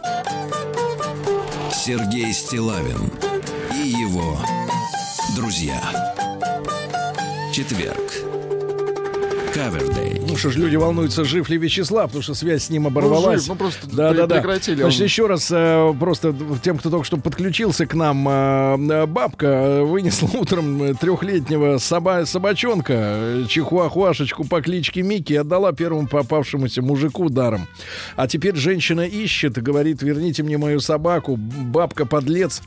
Вот, и, и- самое ужасное это вероломство, то есть когда веру в человека Конечно, ломают. Значит, конечно. как с вами подло поступили? Вот. Давайте, Красноярский край. Мама в детстве сказала, что не купит мне машинку. Сказала, потом себе купишь, когда наступит второе детство. Я до восьми лет ждал, а- Верил. а потом понял, что меня развели. Вот хорошее сообщение. Из Петербурга, между прочим, приветствую. Сегодня бабка собаку отдала, а завтра что? Родину продаст. А Хоро- вот, да, вот Евгений пишет. Встречался порядка двух месяцев с девушкой Светланой из Старого Оскола. Ей срочно были нужны деньги. Договорились, что я возьму кредит и дам ей в долг на месяц. После того, как я ей дал деньги, она в тот же день сказала, что к отношениям я не готова. И общаться перестала. При этом деньги готова была взять целиком. Вот так вот, да. Сжечь бабушкину сберкнижку и ее паспорт. Петр Осетр, 42 года. Давайте Сашу из Москвы. Саш 37. Саш, доброе утро. Доброе утро, Да. доброе утро. Мужчина, как тебя сломали веру в людей? Веру не, не, не просто в людей, а в мужское товарищество. Так, И не так. простое товарищество, а товарищество в вооруженных силах Российской Федерации. Что Серьезная случилось? история. Так. Это было в 2001 году. Вы помните, может быть, Nokia 3310 телефон? Помните Да. такой был? Шикарный телефон. Так. ценная штука была, тем более, тем более в вооруженных силах. Так вот, приобрел я товарища там э, Суворовец, Суворовец, самых честных правил должен был быть парень. И однажды я вычислил, что он путем подлога совершил замену батарейки в телефоне. А это ценная штука. Ах, на Она- старую поменял. На старую... Подлец! аккумулятор, Подлец, подлец! Из Питера спишут. Доброе утро. Родители знакомого выгнали его в 17 лет из дома и на протяжении 20 лет пытались выписать из хаты. Трижды хотели его посадить, подделывали документы о телесных повреждениях. На одном из судов сказали ему, лучше б ты сдох, когда родился. Объяснения по своему поведению на сегодняшний момент так и нет. Такая вот, ребята, история, да? М, Да. Бывший стер все мои фотографии с компьютера перед уходом. Теперь нет ни одной фотографии юности и Ага. институтской. Понимаю. Слава, жизни. Слава дозвонился, Да вы отстрелялся. Да, Слава, еще раз доброе утро. Да. Ну, видно, деньгов не хватило. Слав, так вот, э, значит, и вот вы сидите в ресторане с женой, да, Вот мы приходят... сидим в ресторане, и сначала приходит криминальная крыша. Причем, я же говорю, мы же такие вот были друзья, братья, в засос. Мы 10 лет сначала занимались вместе бизнесом. Потом э, я стал бизнесом заниматься самостоятельно. Они просто были моими там друзьями, которые меня поддерживали в криминальных каких-то связях. Но они, невзирая на что, там зашли, как всегда, расцеловались. с женой, со мной и там, Славочка, только, пожалуйста, нам больше никогда не звони и к нам больше никогда не обращайся. Я так, ну ладно, хорошо. Через день примерно в таком же ресторане приходит официальная крыша, которая тоже, это как бы история, да, закончилась тем, что в итоге, вот вы знаете, да, что попал я на некоторое время в СИЗО, потому что от меня отказались все, и вот ходил там Славочка несчастный по белу свету, делая там миллионный бизнес, понимая, что там опасность отовсюду. И вот это, э, вот это для меня настоящая подлость. Обложили, Когда вот ребята- обложили, Мгм, Славу, да. обложили, Жена точно. взяла кредит на квартиру своей мамочки, скрыв это от меня. Это с учетом того, что живем на съемной квартире. Зато у тещи теперь две хаты. Жена говорит, зато мне хоть что-то достанется. Представляешь, ты живешь со змеей. А быв- Лучше змею завести в клетке в Настоя- террариуме. Настоящую Да, змею. Да. А, бывший муж забрал кольцо после развода. Это подло. Но сверхподлость, то, что он взял мой пылесос, сказал, что вернет, как только купит свой. Танюха, он Пылесос! пылесос забрал. Пылесос! Женский пылесос. В хорошем смысле женский. Не, не представляю себе, но, наверное, штука стоящая. Да, женский-то пылесосик. Давайте Диму из Москвы, 43 года. Дим, доброе утро. Так, Доброе утро, Дмитрий, доброе утро, товарищи. Как Да, люди, как люди тебя, можно сказать, разочаровали? слушайте, Слушайте, разочаровали. С ребенком э, занимается, ну, ребенок занимается театральной студии в центре Москвы. На. Э, Я с женой приехал забрать его после этой театральной студии. Там три часа все это проходит. И мы решили перекусить э, в кафе, где два брата с бубликом, вот эти вот, да, не буду э, бренд, Мгм. как, как кофейня называть. Эм, Мы сели за столик, э, я узнал, кто чего хочет поесть, пошел, значит, в очередь, встал, там взял талончик, купил то, что нужно, подхожу и смотрю, нет моего стула. Да. Я говорю, слушай, смотрю на жену, говорю, слушай, а ну, только что стул стоял. Они сидят и смотрят на меня такими глазами. Мгм. Из-за соседнего столика пришел мужчина с женой, пожилые. Вот не дай бог таких родственников прям. И это еще именно тот день, когда мне почему-то захотелось... Точнее, я очень пожалел, что нет дуэли. Вот просто там... Нет, ты пожалел, Не, что не, ты, что ты не дворянин.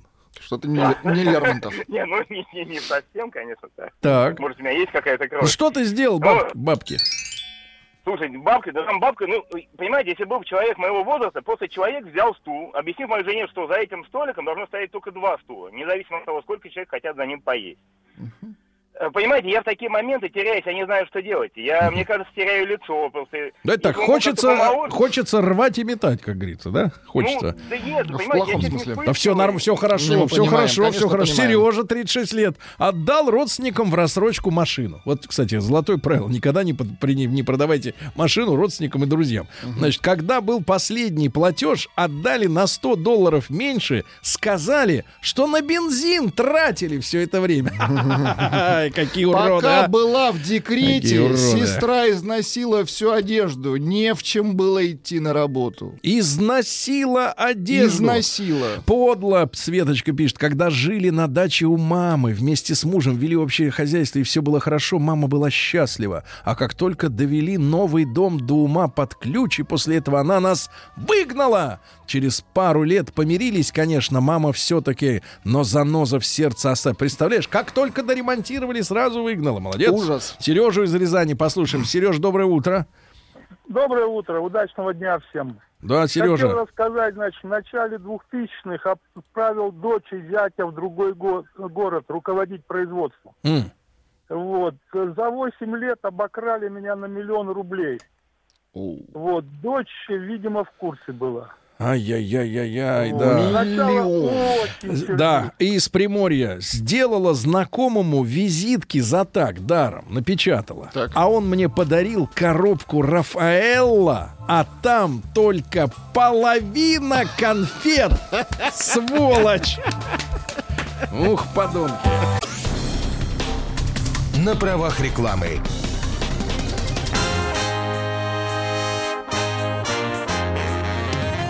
Сергей Стилавин и его друзья.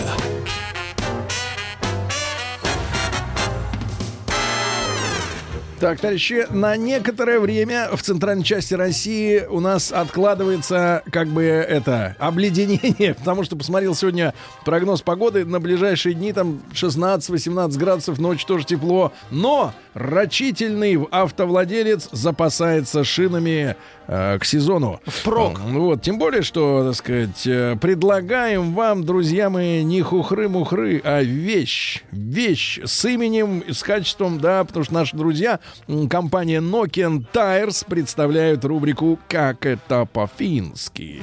И э, вы знаете, наш традиционный э, способ общения с нашими партнерами, это когда наши партнеры рассказывают о том, какие они хорошие, и мы этому доверяем. Но при этом они дают э, возможность сделать вам подарок. Это вдвойне приятно. Так вот, ребятушки, э, что касается шин Nokian Hakapelita 9, у нас есть два комплекта, ну, в свободном размере. То есть вообще у девятки Hakapelita есть 52 типа размера, от 14 до 20 вот э, на серьезную нагрузку рассчитаны эти колеса. Это новый протектор. э, и э, понятное дело, что благодаря двум типам шипов, которые одни из них рассчитаны на торможение по прямой, другие не дают автомобилю сваливаться в занос, то есть боковые крены. Вот, но еще и низкий уровень шума и более гуманный расход топлива на этих новых покрышках э, Nokian Hakapelita 9. Так что, ребята, комфортное вождение в сложных погодных условиях. Чтобы получить для своей машинки э, этот э, комплект замечательной резины, значит, что надо сделать? Традиционно нужно проявить себя. А именно, ребята, надо записать минутное видео. Я считаю, что видео это самое лучшее, э, в котором изобразить, э, художественно изобразить э, нечто, чтобы запомниться, понравиться. Да, ну, женщинам в этом смысле проще, так им и резина нужнее. Э, Вот, да-да-да.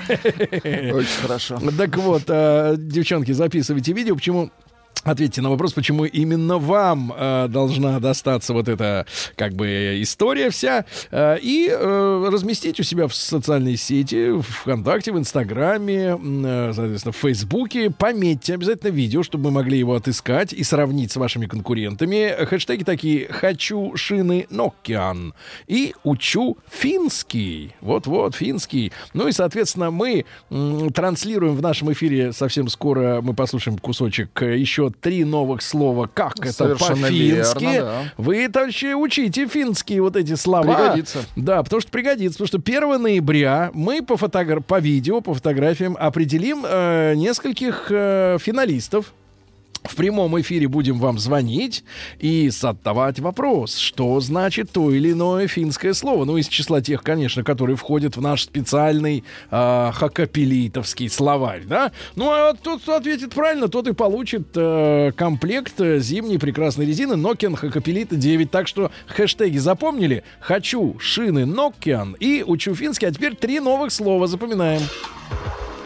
Учим русско-финский словарь на маяке вместе с Nokian Tires. Слова на сегодня. Бессрочная гарантия. Райой тамматон такку. Плавность хода. Пехмейс. Два вида шипов. Кахтен лайся пиккио. Полный перечень слов ищите на сайте радиомаяк.ру и в социальных сетях «Маяка».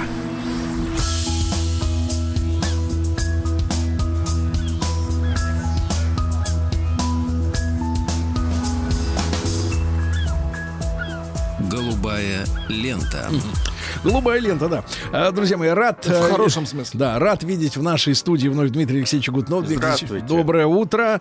А, Профессор Московского государственного университета, доктор исторических наук. Э, Мы с Дмитрием Алексеевичем э, как бы решили подумать, какая тема и нам, и вам как бы будет интересна. Всем нам троим. Нам, Дмитрию Алексеевичу и слушателям. И вот наш новый проект, уже сегодня второй выпуск, да, «Голубая лента», посвящен, посвящена эта тема трансатлантическим перевозкам.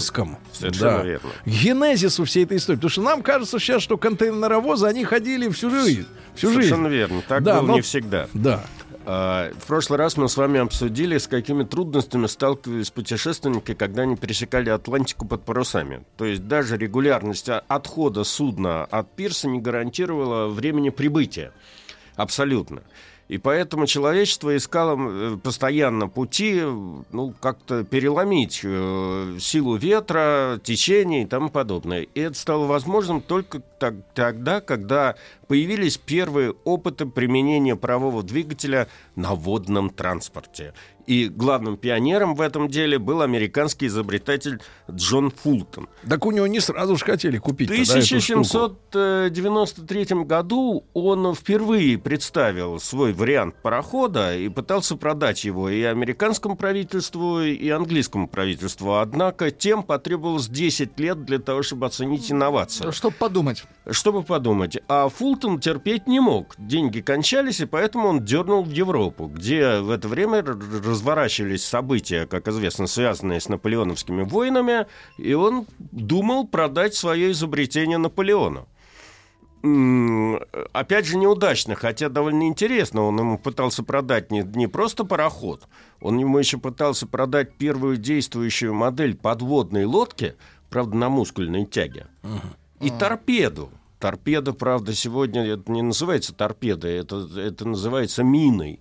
То есть предполагалось, что подводная лодка причем была сделана действующая модель этой подводной лодки, и там два добровольца как бы ее... Смертника. Да, нет, они были, не были смертниками, но а, напротив инвалидов там в сене они погружались на 7 футов, то есть на что такое 2 метра под воду. И эта э, подводная лодка несла за собой плавучую мину. Угу. Причем главным оружием этой подводной лодки была не эта мина, а бурав. Это Значит, что? Это он должен был тайно подойти к э, вражескому кораблю и, как бы мы сейчас сказали, пробурить там Прос, дыру. Просверлить? Просверлить. И корабль начинал тонуть. Или ввинтить туда бурав, и на одном конце троса, значит, Фитиль. была эта мина, да, на другом конце троса подводная лодка. Подводная лодка должна была отходить, соответственно, мина угу. подтягивалась к борту корабля и контактным образом, каким-то образом взрывалась. Ну, достаточно грубо. В общем, Наполеон на это дело не повелся. Угу. И э, Фултону пришлось снова искать покупателей. Тут, правда, нашелся американский посол Роберт Ливингтон, который от имени э, американского же правительства судил его определенным количеством денег для продолжения его э, технических экспериментов. И в 1807 году со стапелей э, сошел первый более-менее, э, ну, уже промышленный образец парохода, вооруженный двигателем УАТа, Uh-huh. Значит, э, и Того самого пер, первый Джеймса. пароход назывался Клермонт, потом да. за ним последовало еще несколько пароходов, которые в основном ходили по рекам. Uh-huh. Э, Миссисипи, Миссури. Вот образец такого парохода каким-то образом снимался в советском фильме про Тома Сойера, если вы помните. С колесами. Да, помню, с колесами, помню. совершенно верно. Так вот, это изобретение очень заинтересовало русское правительство в лице русского посла, дипломата, писателя и родственника этой наперстницы Екатерины Дашковой Андрея Дашкова. И через посредничество этого Дашкова ну, во-первых, последний пароход Фултона назывался «Император России». Он таким образом как? пытался купить а. расположение Александра Первого. Так и, так и был, Russian император. Да, да, что-то в этом духе. Emperor of Russia. Ага. Вот как это все называлось. Вот. И э, с 1813 года эта уловка ему удалась. Император Александр I даровал Фултону э, привилегию в России на строительство пароходов сроком на 15 лет. Правда, этой привилегии э, Фултон воспользоваться не смог э, потому что разрешение, действовавшее с 13 года, было дано в 11 году, началась... Ну да, война. Война, было не до этого всего, а инициативу перехватил шотландский предприниматель и э, бизнесмен, и потом уже русский подданный Чарльз Берт, который основал в Петербурге собственный завод, там какой-то металлообработки, металлолитейный, и он спустил на воду первый русский пароход в 1815 году, который назывался «Елизавета». Угу. Но об этом чуть попозже. Да. Значит, в итоге Фултон пролетел. Э, нас в этой связи интересует не Фултон, а один из капитанов его кораблей, ходивших по э, американским рекам, которого звали Мозес Роджерс. За время своей службы у Фултона он так проникся идеей парового двигателя что, на море, что решил основать собственную судоходную компанию и теперь искал корабль, куда можно было бы подобный агрегат поставить. В итоге он нашел э, бригантину, uh-huh. которая называлась Саванна. Э, она была... А дело происходило в американском городе Саванна. Значит, он вооружил эту Саванну э, паровым двигателем, и э, э корабль был небольшим. Он имел в длину 40 метров, в ширину 4 метра – вооружил ее двумя грибными колесами, причем эти колеса были Э, размером там с палубу, то есть там они в ширине были, в диаметре прикрутил. 4 метра. Да, прикрутил. Поэтому, значит, э, технически выглядело это так. Уродливо. Когда, когда корабль шел под э, парусами, угу. то э, вот эти мешали. вот колеса, да, не мешали. И поэтому их демонтировали и раскладывали на палубе, чтобы потом можно было собрать. Ага. Понимаете? Поэтому с точки зрения технической никакой красоты это все не представляло. Причем когда эти лопасти работали, то они создавали кучу брызг, с чем заливали эту палубу. Поэтому для того, чтобы от этих брызг как бы избавиться, из брезента создавали специальные типа крылья. крылья. А. Да. Вот. А, а скорость-то какая была у этой штуковины? Э, черепашья, 6 узлов. Узел – это морская мера длины, это она равняется одному, одной миле в час. А по-нашему? Сантиметров? Ну, миля это километр и 800 метров, вот так вот примерно. Mm. Вот, вот Медленно.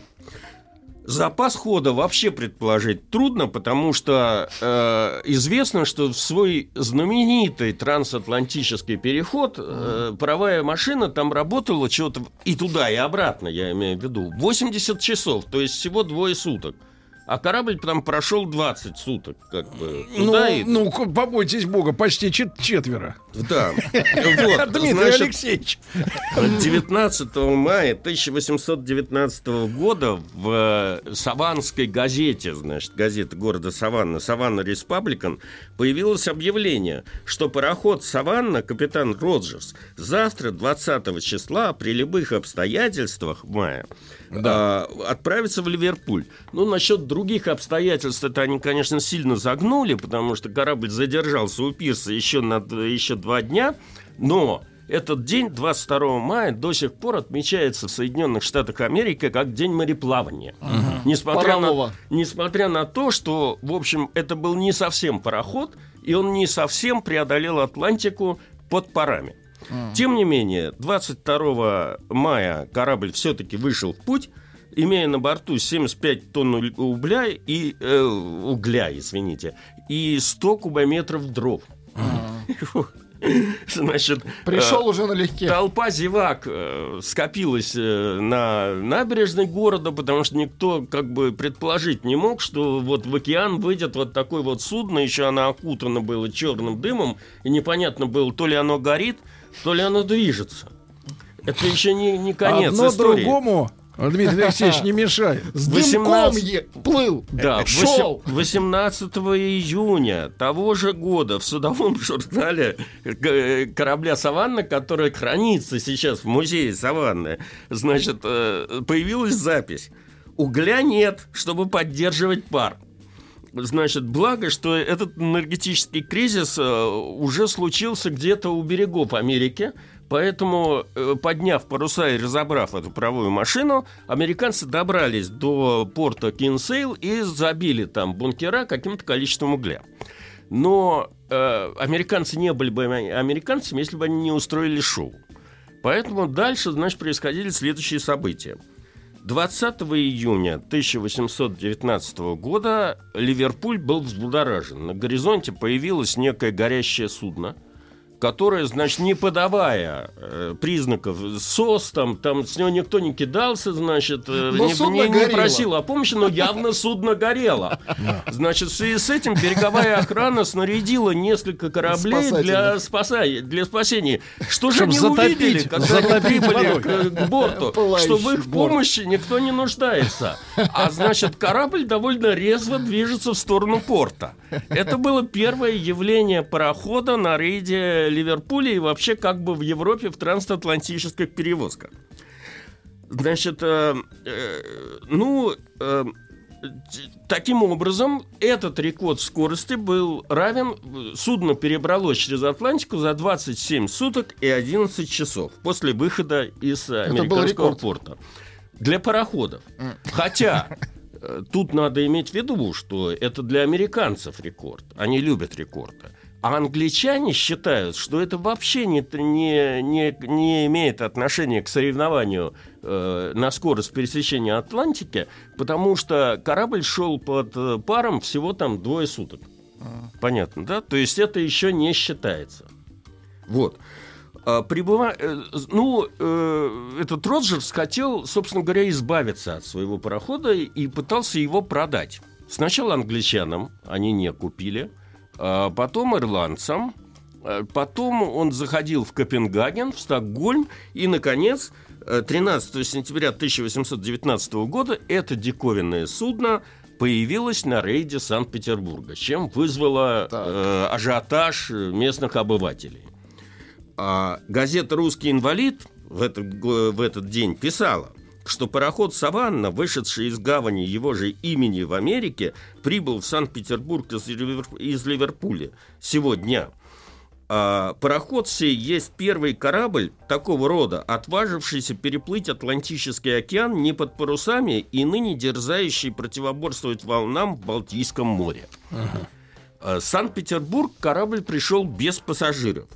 И этому питерские сплетники нашли свое объяснение. Ходили слухи, что Так. пассажиров на судне нет из-за того, что оно предназначалось для продажи не кому-нибудь, а русскому царю.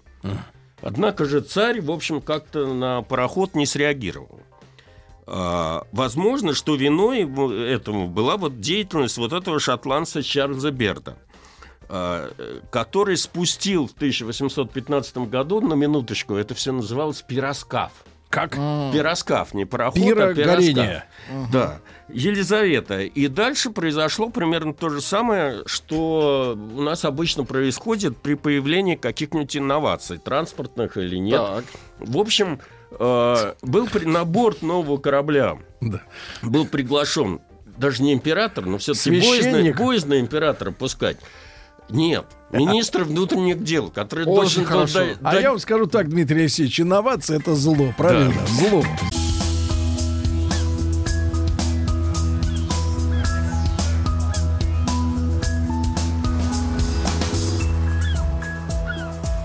Голубая лента.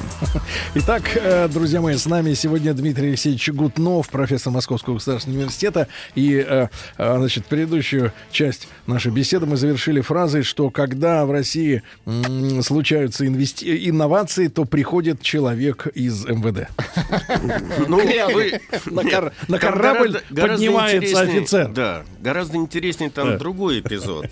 Министр внутренних дел Осип Казадавлев катался... Казадавлев. Да. Кра- Красивая фамилия. А, Он э, сел на пароход и Да. инспектировал его действия. Значит, сначала они доплыли до, собственно говоря, завода этого Берта на Матисовом острове, а затем перешли в Неву и двинулись по в направлению к Орешку. То есть они прошли всю Неву, и по сообщениям газет э, изумленные жители наблюдали, как э, п- некий корабль без парусов, э, весел и вообще ка- с чер- окутанный черной дым, черным дымом шел против течения. Ну, а При уч- этом на палубе шел банкет. Я сильно подозреваю, что Осип Казадавлев, боясь, так сказать, что с ним что-то случится, в общем, его напаивали, Принимал, как да. бы, понимаете? А Дмитрий Алексеевич, а общественность-то вот видела что-то демоническое в этом, в этом аппарате? Нет, Черти они плывут. все, все были удивлены и изумлены. Это было первое появление парохода, но потом это все дело приелось, потому что э, Берт э, организовал э, регулярное движение между Санкт-Петербургом и Кронштадтом, поэтому появление Фултона со своими, и появление Саванны не произвело ни на, какого, ни на кого никакого впечатления. Поэтому э, капитан Роджерс, пробыв полтора месяца, поучаствовав там в разных банкетах и приемах в Санкт-Петербурге, несолоно хлебавший, вынужден был отправиться в обратный путь и не вдаваясь в детали его дальнейшей э, биографии, он оказался на грани разорения. Э, чтобы как-то спасти положение, он пытался продать эту саванну военно-морскому ведомству, его предложение отклонили. С превеликим трудом он продал этот корабль на аукционе какой-то мелкой нью-йоркской компании парусных кораблей. Владельцы тут же сняли паровые двигатели, и этот корабль еще некоторое время ходил вот на линии Нью-Йорк-Саванна, и последний эпизод с этим кораблем, интересный, связанный, он сел на мель разбился на, на камнях вот буквально на мысе у острова Лонг-Айленд, э, значит, просто на, напротив Нью-Йорка.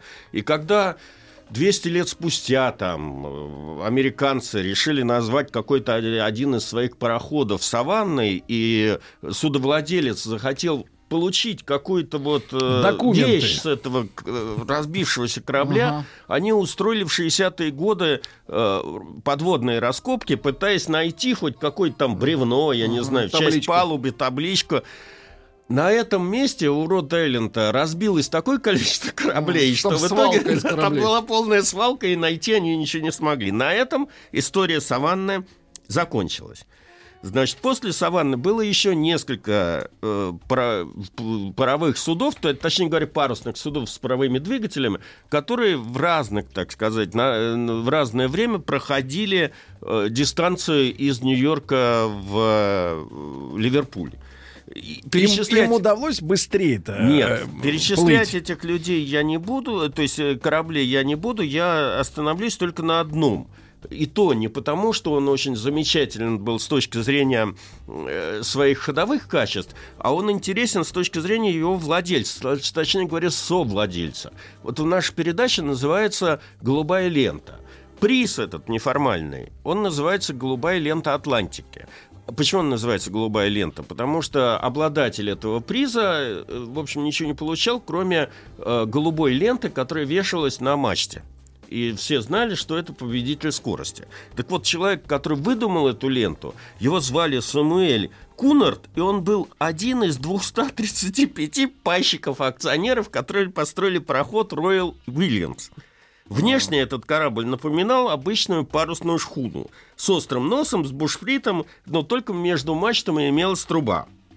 По так бортам... это паруса-то черными становились из-за дыма. Там главная проблема была не то, что они черными становились, так. а то, что они сгорали из-за того, что паровой двигатель работал, поэтому всегда на Вылетали... трубу, да, искры летели, и поэтому на трубу приходилось ставить очень сложное сооружение для того, чтобы сетку прикрыть, да, да Мар... марли обертывать приходилось. В общем, корабль этот был еще деревянным, э, по бокам были как колеса Угу. Значит, грибные судно могло принять на борт 130 пассажиров, причем они делились на каютные и бескаютные. Бескаютные это как? Плацкарт. На палубе? А рядом Нет, плыли. Плацкарт. Просто как бы ряды этих коек в трюме и все. Россыпью. Значит, а насколько это дорогое удовольствие это было? Сейчас сплавать? расскажу. Ну вот в принципе. Это зависело от популярности морских перевозок, а она в разные времена была разная. Значит, mm. поначалу это стоило довольно дешево из-за тех скотских условий, в которых, в общем, как бы путешествие длилось. Значит, первоначально вообще Трой Вильямс не был предназначен для трансатлантических перевозок, а должен был э, ходить между Галифаксом и Квебеком. А, но Пассажиры не баловали это судно своим вниманием, а потом еще началась холера в Канаде, и поэтому, э, значит, как бы вообще интерес к этому пароходу иссяк, и судовладельцы, буквально так же, как этот Роджерс, uh-huh. предыдущий капитан, о котором я рассказывал, в общем, поставили себе цель э, продать это судно в Европе. А, ну, соответственно, намечался трансатлантический переход – ну, естественно, американцы не были бы американцами, если бы они на этом не попытались заработать. Э, в 1833 году, 1 августа, перед отходом этого корабля, были опубликованы в газетах рекламы о том, что пассажирам обещаются со вкусом отделанные элегантные каюты, прекрасное обслуживание, а стоимость билетов явно завышенная, составляла 20 фунтов. Я боюсь перевести 20 английских Ну, фунтов большие. времен Виктории, да, в современные деньги. Это Долларов, я не знаю, 500-700, наверное. Значит, все это было без стоимости выпивки, которая, за которую платили отдельно. Значит, несмотря на широкую огласку, пассаж- э, удалось навербовать всего 7 пассажиров, которые, так сказать, э, смогли, э, ну, доверили свою жизнь вот этому самому чудовищу механическому. А груз для доставки через Атлантику хотели, в общем, окупить этот рейс хотя бы тем, чтобы забить трюмы. Опять же, желающих не нашлось. Был один желающий, но это был... Но умер. Нет. Это был таксидермист Маккалыч из Квебека. который- Макалыч. да, Макалыч. который отправил Копатыч на этом Макалыч. судне Квадратыч. для продажи в Англии коллекцию чучел канадских птиц. Они, видно, смердели. Словом, 4 августа 1833 года, загрузив на борт 330 Чучело. тонн угля, э, этот Ройл... Кстати, чучелами можно топить. Э, Об этом мы поговорим отдельно, когда дойдем таки до действительно того парохода, который действительно под парами прошел всю эту. Если я успею рассказать, э, мне мешает реклама на маяке. Нет, она Поэтому- наоборот вам Она помогает, Дмитрий. Ясно, хорошо.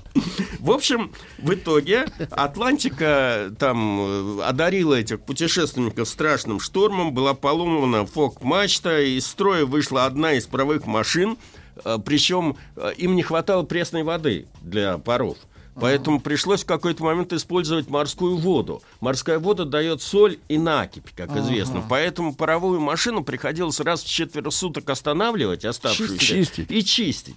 Тем не менее, несмотря на э, это, эти все трудности, э, корабль все-таки дошел до Великобритании, э, и э, его удалось выгодно продать за 10 тысяч фунтов стерлингов. Новый владелец э, пароходом недолго пользовался. Значит, э, трудности обслуживания, отсутствие механиков там и прочее, и прочее привели к тому, что он ее продал этого роли Вильямса англи- этому испанскому военно-морскому флоту, который не знал, как управлять с пароходом. Но купил. Поэтому- но купил. Э, Значит, э, поэтому они наняли этого Джона Макдугала, Макдугала который был капитаном этого Чтобы воевать корабля. с англичанами. И он еще некоторое время служил, служил испанским командором на, на этом самом своем пароходе. А, если уж об этом говорить, чуть позже. Ну, Это Не как три- Стив Джобс продал, но остался руководителем. да, в 1937 году был построен еще один Роyal Williams, но на сей раз по другую сторону Атлантики строили его англичане. И он стал первым пароходом с железными водонепроницаемыми переборками. Этим он вошел в историю. Хотя корпус был еще деревянным. Первое плавание этот английский Royal William вышел 5 июля 1838 года, имея на борту 32 пассажиров. По воспоминаниям очевидцев, э, угля туда погрузили столько, что пароход э, сидел в воде так, что эти самые люди для того, чтобы помыться по утру, они просто Да так черпали воду, да. А, Черпачком. Э, Корабль Вода прошел, рядом. да, прошел э, по, э, через Атлантику за 19 суток. Там было, по тем временам, кстати Быстро. говоря, это был рекорд скорости, но, э, значит, э, это сделало ему неплохую рекламу. Поэтому на обратном рейсе, это к вашему вопросу, который вы задавали, владельцы парохода хорошо заработали. Они продавали билеты по 140 долларов. Это по тем временам довольно большие деньги. А а за каждое письмо, которое желали передать через этот пароход э, в Старый Свет, платилось 24 американских цента.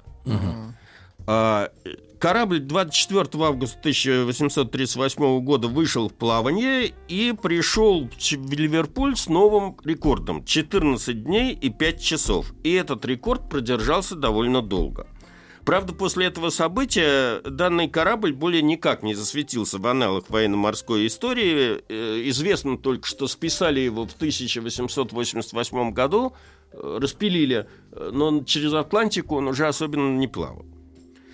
И э, еще об одном корабле я сегодня хотел бы рассказать, потому что лайнеры у нас ассоциируются с комфортом, э, с богатыми туристами, с роскошью, с роскошью и прочее, прочее. Бассейн. Так вот, да, бассейн. Из-за там, кино все. Так вот, э, э, предшественников современных вот этих вот лайнеров, круизных, можно назвать английский колесный пароход «Ливерпуль» он э, также был на самом деле комбинированным, то есть имел и паровые двигатели, и паруса, но известность этот корабль получил, во-первых, из-за монстрообразные размеры, на минуточку. Длина судна составляла 70 метров, на борт он мог принять 700 тонн груза и 750 тонн угля. Uh-huh. Значит, а, но при внутреннем оформлении кают, салонов, и коридоров и других помещений в этом судне уже использовались Кирпич? элементы нет роскоши. Вот лепнина там разные из папье-маше, там, значит, э, красное дерево, обивка и прочее, прочее. Кроме того, на борту присутствовало две паровых машины, каждая из которых имела одну трубу. Значит, соответственно, это, этот пароход был первым пароходом в истории двухтрубным. С запасной машиной. Да, с, с запасной машиной. Казус заключался в том, что машины были очень прожорливые. Mm. Поэтому, когда 20 октября 1838 года пароход первый раз покинул при, при большом стечении народа, провожающих э, и тому подобное порт Ливерпуля, имея на борту 50 пассажиров, 150 тонн груза и 563 тонны угля, то на шестые сутки плавания так. капитан сообразил, что запасы топлива ему хватит максимум еще дня на два. После чего, значит, придется идти под парусами, разбирать эти колеса, которые не дают двигаться и прочее прочее, прочее. Поэтому ему ничего не осталось делать, как повернуть обратно в, ну, не в Ливерпуль, но куда-то там, в какой-то английский порт для того, чтобы пополнить бункер.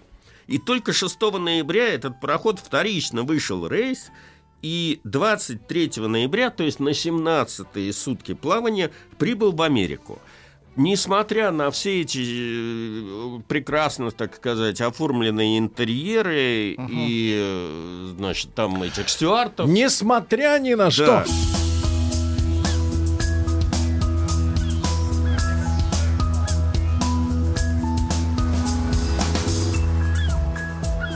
Голубая лента. Дмитрия Алексеевича Гутнова прервали ради его любимой да, рекламы. Всего лишь, я, я всего лишь э, хотел сказать, что э, вся эта роскошь угу. Ливерпуля, Нет. она не помогла? не помогла никоим образом, потому что корпуса, корпус корабля был комбинированный, полужелезный, полудеревянный, и это обнажило недостатки конструкции. При небольшой волне пароход заливало. Поэтому э, прошло еще энное количество времени, пока эти все проблемы устранились, и, в общем, пароход был убыточный. Uh-huh. Э, и он совершил несколько затем э, переходов из э, Нью-Йорка в Ливерпуль и обратно, э, примерно с одной скоростью. 17 дней из Ливерпуля в Нью-Йорк и 15 суток обратно. Затем пароход продали другой компании, и в 1846 году он там где-то налетел на рифы и погиб. А, эту всю историю я рассказываю по той причине, что даже капитаны кораблей плохо себе представляли расход угля, который требуется для паровой машины для того, чтобы пересечь Атлантику. Более того, не просто капитаны, многие э, ученые мужи как бы плохо себе представляли, как можно пересечь Атлантику под паром. Приведу один пример. Э, известный английский физик, не математик, а физик, в общем, должен, uh-huh. который uh-huh. должен был понимать толк в этом всем деле.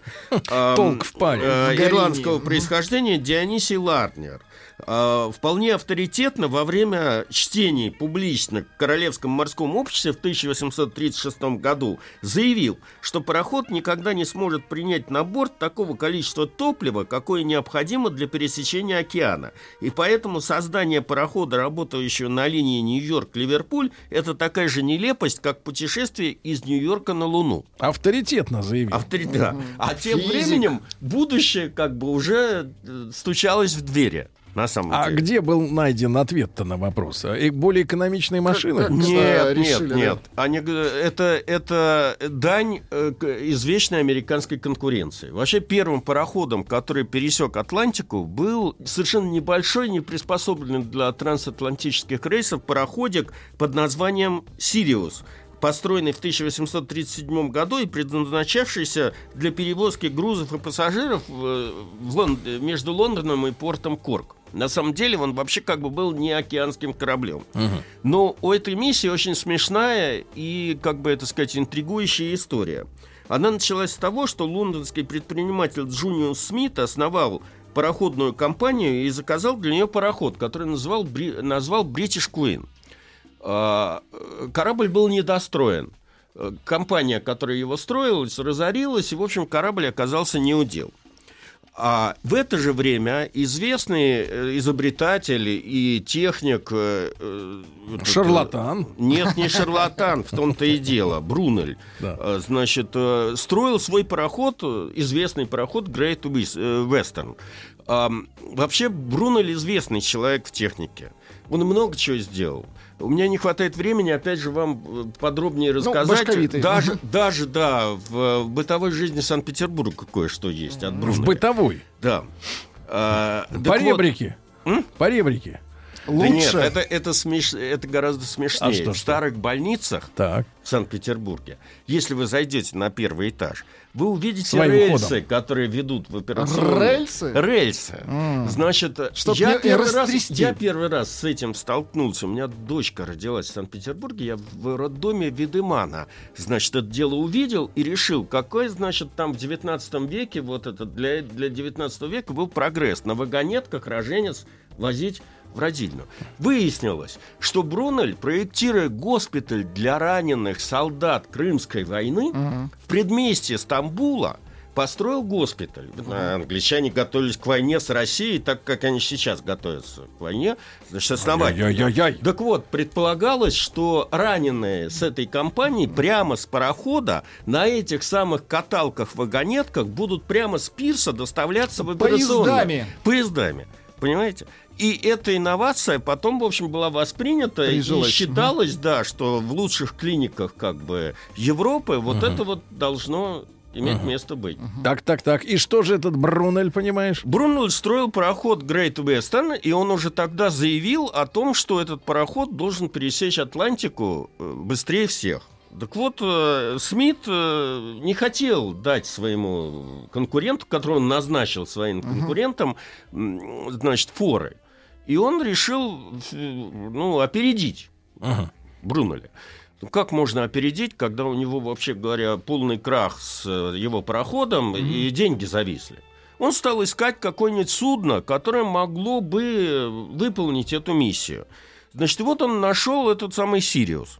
Причем Сириус, э, ну, э, вообще не подходил под эту миссию, ни по тоннажу, там, водоизмещению и тому подобное. Единственное, что он мог сделать, этот Смит, это пригласить в качестве капитана корабля, э, в общем, чувака, который был фанатом э, паровых Ну, двигателей, капитан Мгм. Робертс, э, однофамилец прежнего Робертса, но это был другой человек, э, значит, который согласил, который был совершенно, видимо, с- безбашенный а человек. вот, Дмитрий он- Алексеевич, а вы мне вот скажите, как взрослый человек, вот фанат не фанат, а уголь кончается, чем топить?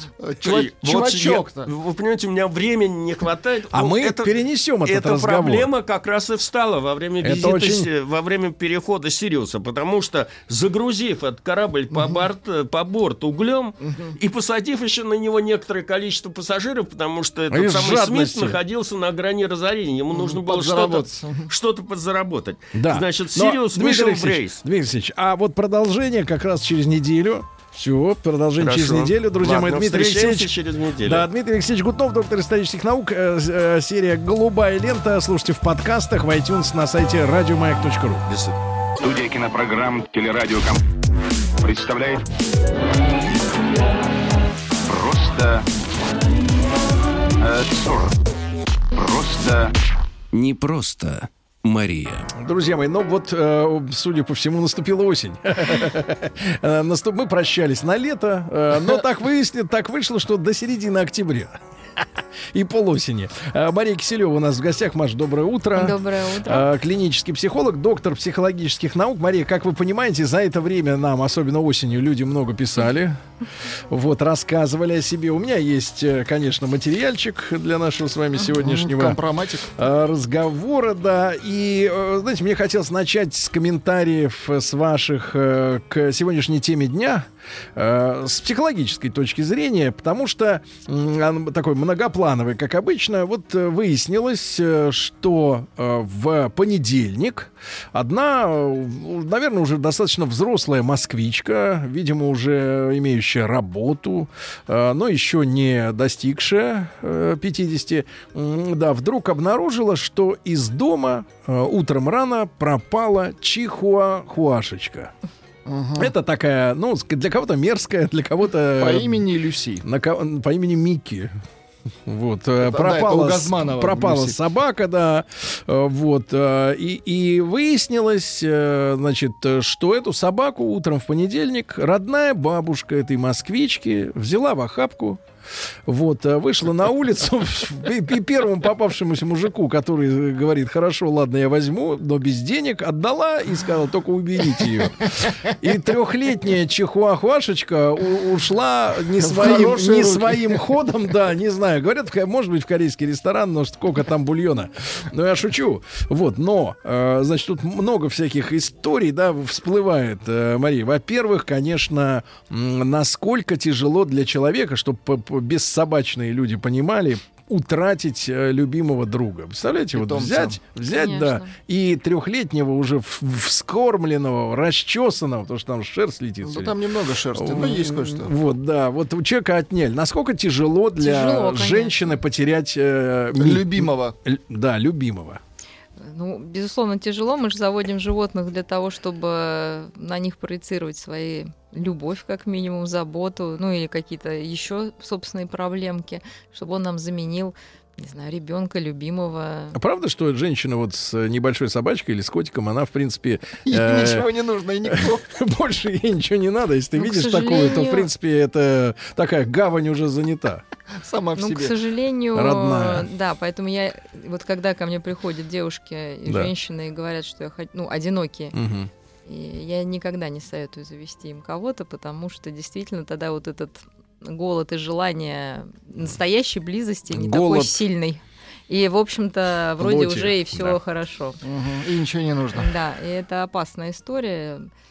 Поэтому я за то, чтобы когда уже большая семья, там Мгм. понятно. А Когда что вот- вместо того, чтобы завести там пятого, десятого ребенка, можно А завести вот, кстати, собачку. вы интересно повернули разговор. А вот э, что вот мужчина, если, например, в самом расцвете сил, такой как Владик, например, или люди постарше, вот, они обратят, 37. обратят внимание на красивую женщину, хорошую, да, у нее все уже есть, и вдруг, э, и, и вроде как это симпатия, и вдруг ты узнаешь, что у нее, будьте здоровы, Есть пес. а, есть вот живет какой-то, подживала. А, да, э, вот какой, что она может не додать мужчине, если Нет, она... она, мы на- наоборот должны понять, если мы видим одинокую девушку с собачкой, что у нее есть большая потребность о ком-то То есть заботиться. это и что сигнал. кто- да, это сигнал скорее. Просто она уже не будет вам сигнализировать, потому что у нее нет вот этой яркой потребности кого-то искать, потому Да. что часть э, этой потребности взяла на себя собака. Но для мужчины это Так- как раз сигнал, что, ну, с одной стороны, может быть, ей так проще, ну, то есть это сигнал все равно некий такой, что я бы так, наверное, сказала, что ей страшно вступать в отношения, поэтому ей проще завести собаку. А чего боится женщина в отношении Альфонса? Ну, слушай, ну что у вас сегодня какие-то вот эти Я вам- материальные Маш, отношения? Маша, я вам, я вам, я вам реально говорю, значит, У Сергея столько историй. Да, вы вы что, я серьезно говорю, как я, люди обувают. Нет, я, Ну, обал... в плохом я- нет, смысле. я обалдел, что Москва, на самом деле, во-первых, она кишит аферистами, это я понял давно. Аферистами Еще или по- аферистками? Еще по фильмам. И нет, так, и так. нет, и, и Москва кишит э, женщинами, которые э, являются наивными буратинами. Э, вот не, не очень давно мне рассказывали из первых рук историю, что, значит, вот такая женщина, значит, э, ну, не знаю, не, не, не успела узнать, с чихуахуа или без, но искала спутника жизни. И несколько раз, я, п- несколько раз, э, значит, она в- оказывалась в ситуации, когда на первой неделе или там на второй э, каких-то отношений, или кажущихся, или реальных, э, человек просил перевести на карту там 150 тысяч или больше, человек отправлял, и, И и мужчина исчезал. И, и, и Москва реально, у меня складывается ощущение, что здесь возможно все. Почему город Москва город возможностей? Потому что здесь возможно все, в том числе вот такие вещи. И это чудовищно, это чудовищно. Слушай, ну хорошо, соглашусь, в том числе и, наверное, какую-то материальную потерю, но больше, мне кажется, все равно это ну, согласитесь, Это вряд ли этой девушке жалко эти, Да. ну, понятно, что ей жалко 150 тысяч, но больше ее ранит то, что ее использовали, да, Ну, это уж само собой. психологическая И что её не любили. и что ее не любили. Если бы там он как-то... Это знаю, само собой. А исчез. чего она боится? Почему Ну, женщина сегодня предательство боится? именно морального, А, да, не хочет- несоответствие. Я, например, вот сейчас бы побоялась, что, ну так вот, гипотетически, Да, давайте представим вот, эту прекрасную ситуацию. Что я просто, ну, разочаруюсь в человеке, вот так вот. Не То то, есть что там он, проще- просто что он мне не понравится, как бы, Погодите, то есть, то есть лучше не знать человека, чем в Ну, нем То разочароваться? есть уже не хочется как куда-то лезть, там что-то такое. Нет, нет, это дело мужчины куда-то лезть. Вот, а, так сказать. Вот, он боец и ну, боец. Да, дебри а, личностные, скажем так, именно в личностные. Это связано Поэтому у всех разные страхи. Хорошо, значит, но тем не менее, значит, мужчина, конечно, мы идеализируем, да, у нас в голове есть некий идеал. И, э, У нас потому Хотя что... даже уже когда его нет, он все равно есть, да, и мы ищем человека, который нам подойдет, которому будет нам интересен, которому мы будем доверять, а, который, А может с быть, которым э, будет близкая да. эмоциональная и физическая, ну, близость тоже Да, будет. Да? Вот мы физическая ищем близость. вот такого человека. А в итоге оказывается, что доверять ему нельзя. То есть у нас подворовается что? Базовое доверие к миру и вообще к людям. И чтобы его восстановить, нужно время. В это время человек заводит собаку, потому что собака, она дома у тебя на привязи, да, если только ее бабушка не продала знакомому. Да, Она вот здесь вообще все бесплатно рухнет. отдала, бабка Ну, бескорыстная. отдала. В хороший ресторан. Так, может быть, бабушка хотела подсобить, смотрит, внученька-то никак не может устроить личную жизнь. Ну, Собака все этого. Вы оттягивает. знаете, все, что не происходит, все к лучшему. Правда? Вы посоветуете да. не искать больше этого Микки. Ну, слушайте, может быть, она найдет, и окажется, свежее. что этот мужчина ее судьба. Правда? Да. И тогда бабулька Я будет... верю в такие, да. Серьезно? Чудеса. Да, да, да. А вот если, а если ситуацию рассмотреть как подлость Бабкину, да, то есть она без спроса взяла по каким-то своим причинам, то ли ей надоело, надоели Гавканье, какахи, То ли то ли... плохо с головой, в да, принципе. то ли, то ли внучка надоела, гавканье вот это надоело, еще что-то надоело. Или э, вот, э, в принципе, вот поступок такой близкого человека. То есть она выросла с этой бабушкой, да, дожила там, ну, наверное, лет до 25, наверное, дожила, верила в эту бабушку, что она ему готовила оладушки, Бабушка ее любила. крутила котлеты. И вдруг такая подлянка, да, вот взяла и... и Ну, тоже и- разочарование, тоже, опять же, потеря доверия ну, близкому человеку. Все по тому же сценарию. Придется две потери пережить. Собаку и бабушку. и как следствие мужчину. Вот. И как следствие, наверное, стать э, взрослей.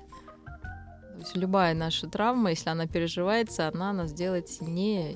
А как вот, Мария, правильно вот в этой ситуации, когда у, у тебя сп- сподличила, значит, бабка, у, у питомца любимого отняли, и нет мужика, допустим, как э, правильно пережить потерю вот такую? Это важно это людям объяснить. Как правильно это сделать? А, в общем-то, потери пере- нужно решить четыре задачи: признать или не признать факт потери, потому что вообще собаку еще можно найти. Так. То есть первое признать, что бабушку мы не исправим. Бабка Вот- потеряна. Нет, а нет, ну Бабка почему? Она э, близкий человек со своими характеристиками, да, которые уже точно мы не исправим никак. Да, то есть это вот первая потеря. Мы это признали. Вторая, что касается собаки, а, не знаю, там дать объявление, возможно, она и найдется.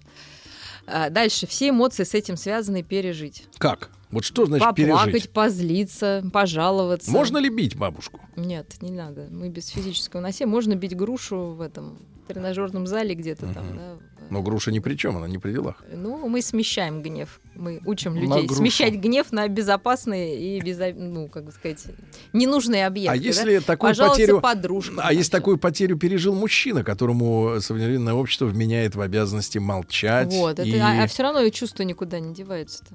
Поэтому все равно нужно их пережить, потому что иначе они куда-то То есть складываются. плакать в не надо, просто Ну, бить. Просто грушу. пережить. Ну, кому в как. себя плакать. Ну, лучше кем-то все равно рядом. Ну, не, почему, не обязательно нужно плакать. Ну, то есть, может, человеку и плакать-то не хочется, но признать, что это неприятно, там, что у тебя есть гнев, что ты сердишься, uh-huh. да, что тебе там обидно. Может быть, признать какое-то одиночество, отчаяние. Собственно, эта потеря, особенно, кстати, близких животных и таких других мало все равно ценных объектов, она обнажает э, другие потери. И вот как раз может усугубиться чувство одиночества, да, и может в этот момент девушка поймет, что ей нужно серьезнее заняться а, создать, ну, как бы поставить в цели создание там семьи, я не знаю. Почему mm. что она у нее есть история. Мы не знаем. Да. да. Ну, в общем, а четвертый так. шаг? Четвертый шаг построить свою жизнь, э, исходя из новых условий. Что бабушка такой чайк от нее можно сдать все что угодно, что теперь нет собаки, и решить, что мы будем делать без собаки, но если она не нашлась. То есть это уже тех, техническое устройство э, быта своего, исходя из новых условий. Собаку с бабкой не оставлять. Всё. Да, ну да. как бы сделать вывод. То есть мы должны признать факт, поплакать, Конечно. позлиться, а потом выстроить жизнь, исходя из новых условий. В общем-то, и дальше иметь это как некий опыт. Э, ну, может ли помочь, э, может ли помочь заглушить боль алкоголь?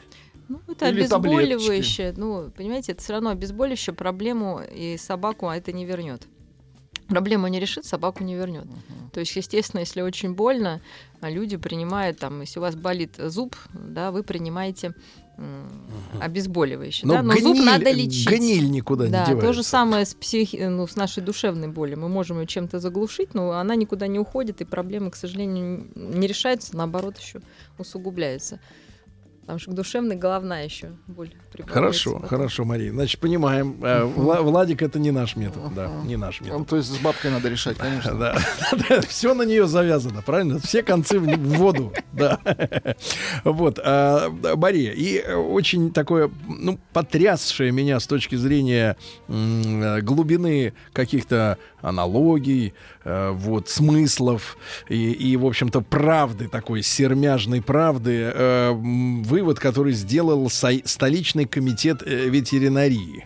Это ветеринары, они, значит, соответственно, вот опять же на ту же тему домашних питомцев, и они э, назвали, это московская, так сказать, специалист, они, и, понимая, что сегодняшний человек нуждается в тишине и в покое, прежде всего, да, э, потому что он перегружен информацией, они сделали вывод, опубликовали его о том, что самое лучшее домашнее животное для современного человека вот в наших условиях это змея. Это, это правда, это не смех. А, значит, э, они пишут, э, что у змеи есть много... Это собирательный образ. Положительных, положительных качеств. Значит, зме... Змея самостоятельная. Значит, ей не надо вот это вот сюсюкаться с ней, да? Она не требует много внимания. Не хочешь, может месяц лежать сама там, да? Значит, э, удовольствие недорогое. Я посмотрел цены в районе десятки. Она стоит, ну, плюс-минус. От трех до там, ну, скольки-то, ну, ну в зависимости, под кровать в зависимости можно, от породы, от породы, да, от породы. Дальше, игрушки не нужны, нужен только террариум с теплой лампой, да, и ванна с водой, куда она может засунуться целиком, вот, при желании, пишут специалисты, э, змею, можно, змею можно взять э, и погладить, но если не хочется, не надо, то есть, как бы, э, как, знаете, знаете, вот в Америке было такое видео on demand, то есть, по требованию, да. ну, то есть, оно где-то там есть, но если ты не хочешь смотреть, оно тебе не, не суется, а, ну, то есть в телевизор, да, захотел, посмотрел. То есть наш мир, а, да, и, и самое главное, наша поговорка, э, скажи мне, кто твой друг, я скажу, кто ты. То есть, то черепахи есть... подходят. Нет, нет, нет. Ну, то есть, вот смотрите, вот змея как образ, да, да. змей, искуситель, змей холодный, змей обвивающий. И это в наше время лучший друг москвича.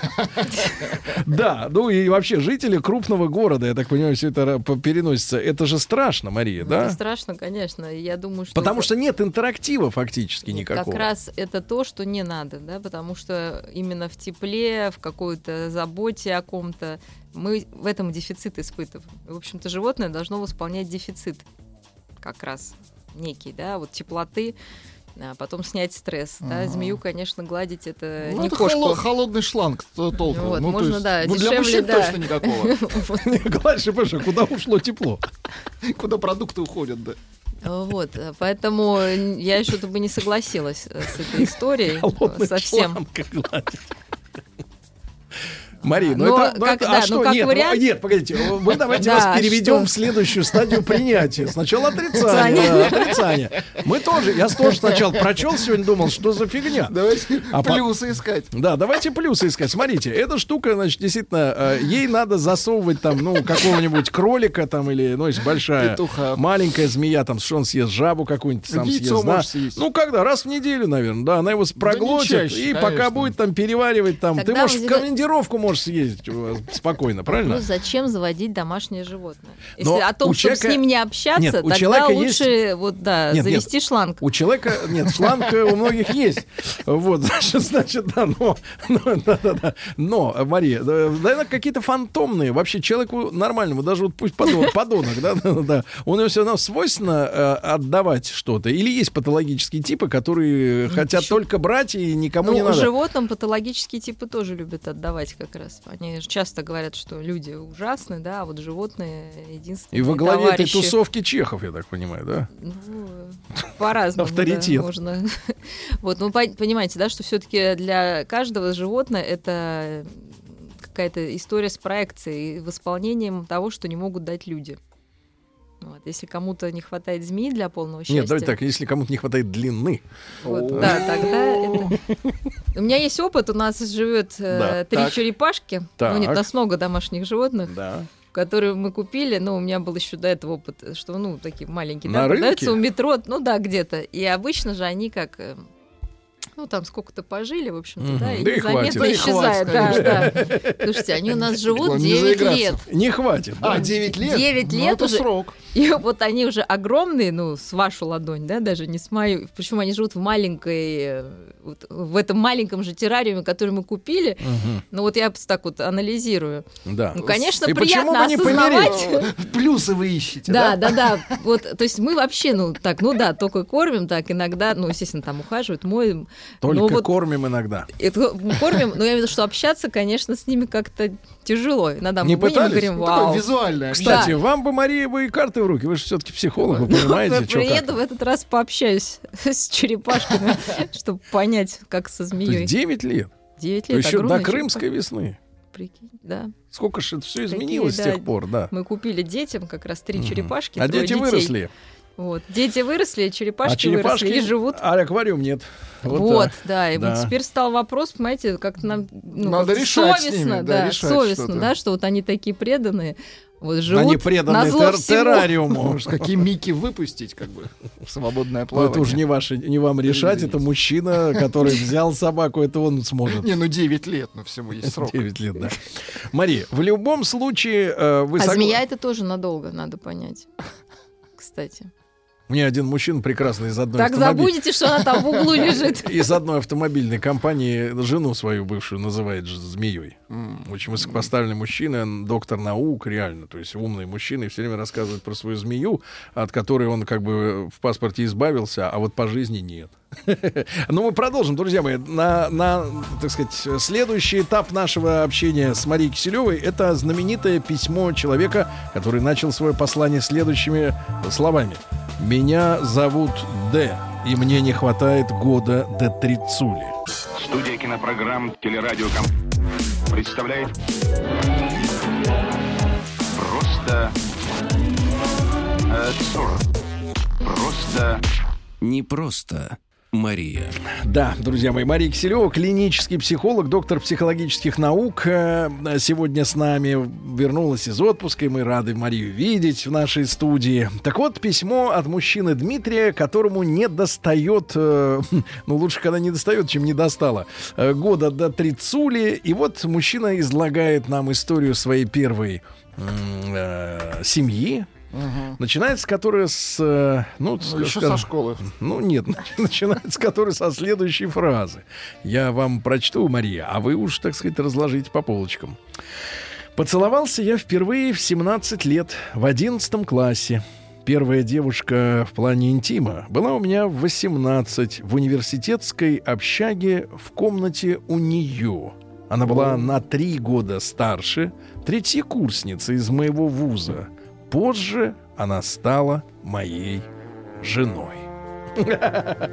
Улыбку А ма- Мне трудно передать словами улыбку Марии. Но сейчас мы попробуем. Сейчас мы переложить язык жестов на э, великий язык Пушкина.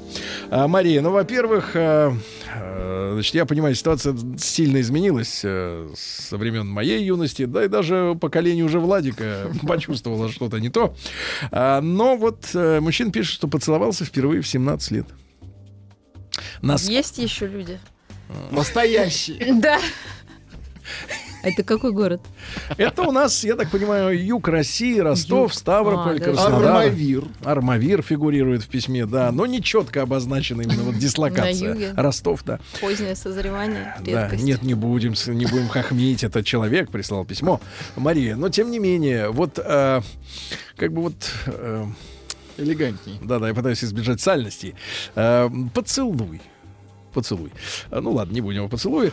А, вот а, первая женщина, которая стала его женой э, старше, причем на три года. Насколько этот брак, забегая вперед, был в этом смысле обречен? Ну, конечно, девочки быстрее растут, мальчики медленнее. На, быстрее так, что даже на три года. Удалось, вот, удалось да. опередить ну, календарь.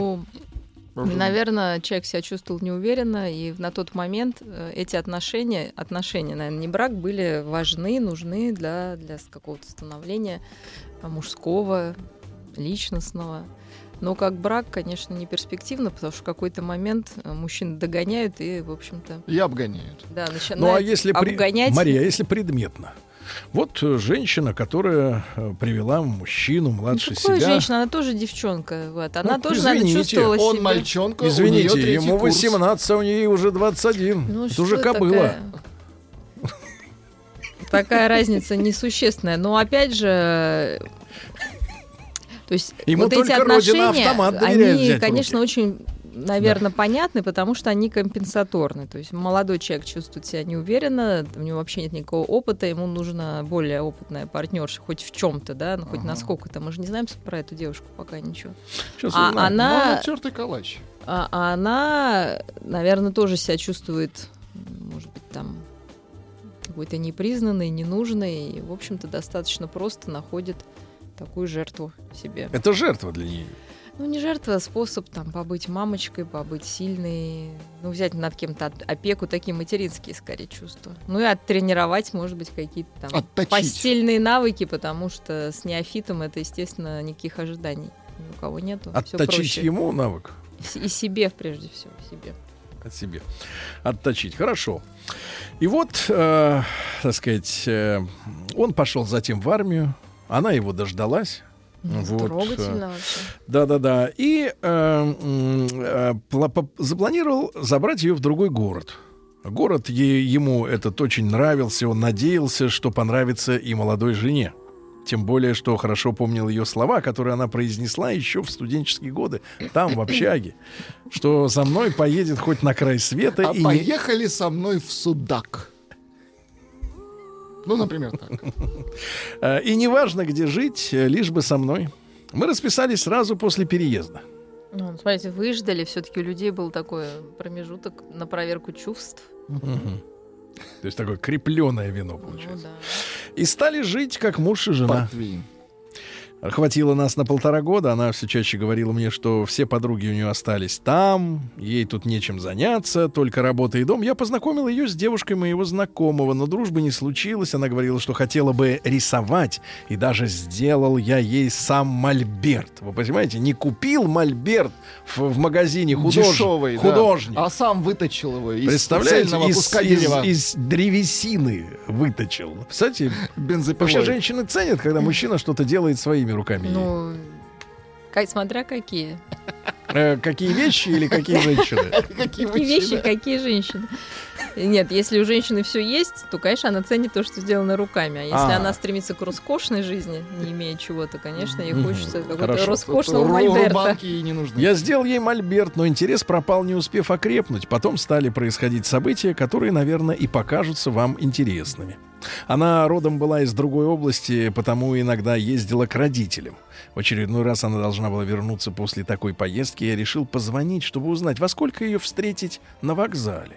Когда в трубке я слушал о том, что она не успевает на сегодняшний автобус, на фоне ее голоса я уловил знакомые звуки вокзала города Ростова-на-Дону.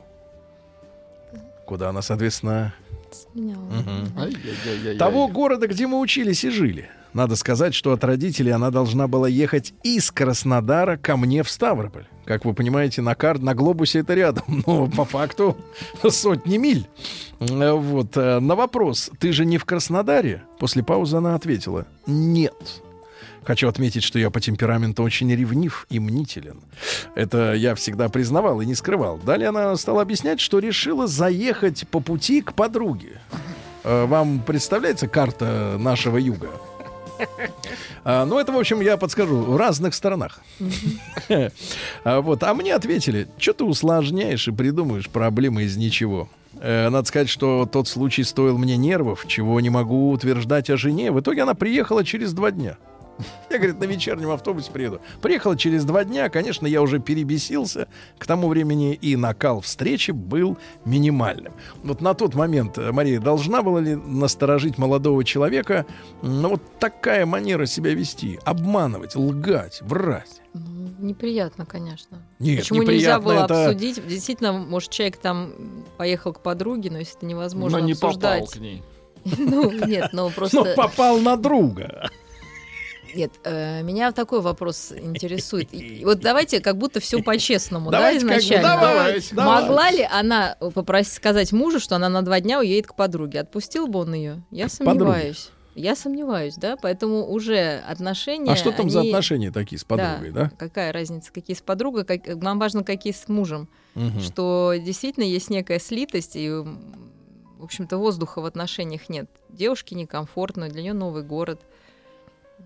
Но почему-то идет такой, да, Давление. навязывание, да, что это хорошо и так должно быть. Наверное, если бы больше было свободы как раз в отношениях, то э, каких-то пакостей бы не, проход- не происходило. Мгм. Хорошо. Второй интересный случай произошел спустя месяц, наверное. В очередной раз я вышел из дома вечером, чтобы встретить ее с работы. По пути к ней я решил позвонить. Каково же было мое удивление, когда мои звонки начали сбрасывать. После третьего звонка мне пришла смс -ка. «Я позже наберу, я не в городе». Сказать, что у меня пропала земля, из-под ног не сказать ничего. Такой бури эмоций я еще никогда не испытывал. Страх и паника. Они сменились злостью и ревностью. Иметь смелость сбрасывать звонки и в ответ ничего толком не объяснять. Хочу тут уточнить, что когда она устраивалась на эту работу, мы обговаривали, чтобы работа не была разъездного характера. Я пришел домой и только что не рвал волосы на голове, рвал другое. Книги, палас, порвал обивку на двери, метался из угла в угол, написал пару смс с вопросами. Наконец она позвонила. На той стороне был абсолютно спокойный, я бы сказал, безучастный голос. Диалог. Я. Что все это значит? Где ты? Жена. Я не в городе. Мы поехали по работе. Я. Уже 19 часов. Ты работаешь до, до 18. И что значит по работе поехали? Где не в городе? Жена. В Армавире. Ай-яй-яй-яй-яй, прекрасный город Армавир. И так опачкан. Вот этими поездками, да? Ай-яй-яй-яй-яй. Я с менеджером поехала. Нужно было на месте настройки производить. Я в каком тр-тр-тр-тр-тр Армавире? Это я камуфлирую. Туда ехать минимум час. Почему ты не сказала об этом заранее? Жена, это решилось быстро. Тут нет ничего такого, я приеду позже домой. Евгений Дога сопровождает эту срамоту. Жаль. Я не помню, как прошло время. Помню, что мне было больно от такого поступка. Она, зная, какой я ревнивый, поступает как будто специально. Она появли- появилась дома ближе к 12 ночи. Разговаривать и объяснять ничего не стала. Сказала, что устала и будет спать. Вся в соломе. Я тоже не стал ничего выяснять. Сил на разборки не было. Я просто лежал и смотрел в потолок. В час ночи ей зазвонил какой-то номер. Она спала, телефон был на вибро. Потом пришла СМС. «Как ты? Все хорошо?» Добралась нормально. Конечно, я не стал никого будить. От эмоциональной усталости я уснул. От эмоциональной. Он был выжат как лимон. На следующий день никто особо не пытался извиниться или объясниться. Мне просто сказали, что я из всего делаю проблемы. Она устала от этого. Я устал от этого. Спустя несколько дней я стал замечать, что на телефоне и ноутбуке появились пароли. Он спросил, почему? Она ответила, просто. Спустя некоторое время мне стали намекать, намекать люди, что в этом городе... А, она стала намекать, что у нее ничего нет, а на мои слова, что здесь я, Она ответила, что ей не хватает подруг. Вот и обратно переехали они, короче говоря, в Ростов из Ставрополя. Переехав туда, все шло своим чередом, пока как-то не увидел у нее на экране СМС. Есть такой сервис. Пароль есть, а СМС видно. А, приезжай ко мне, Жаль. приезжай ко мне, все будет хорошо. Мгм. Я прям э, задал вопрос, но в ответ что-то типа «какой-то придурок пишет». Мне было непонятно, откуда у придурка ее номер и почему он так пишет незнакомой девушке. В рамках попыток поправить отношения мы поехали на два дня в горы.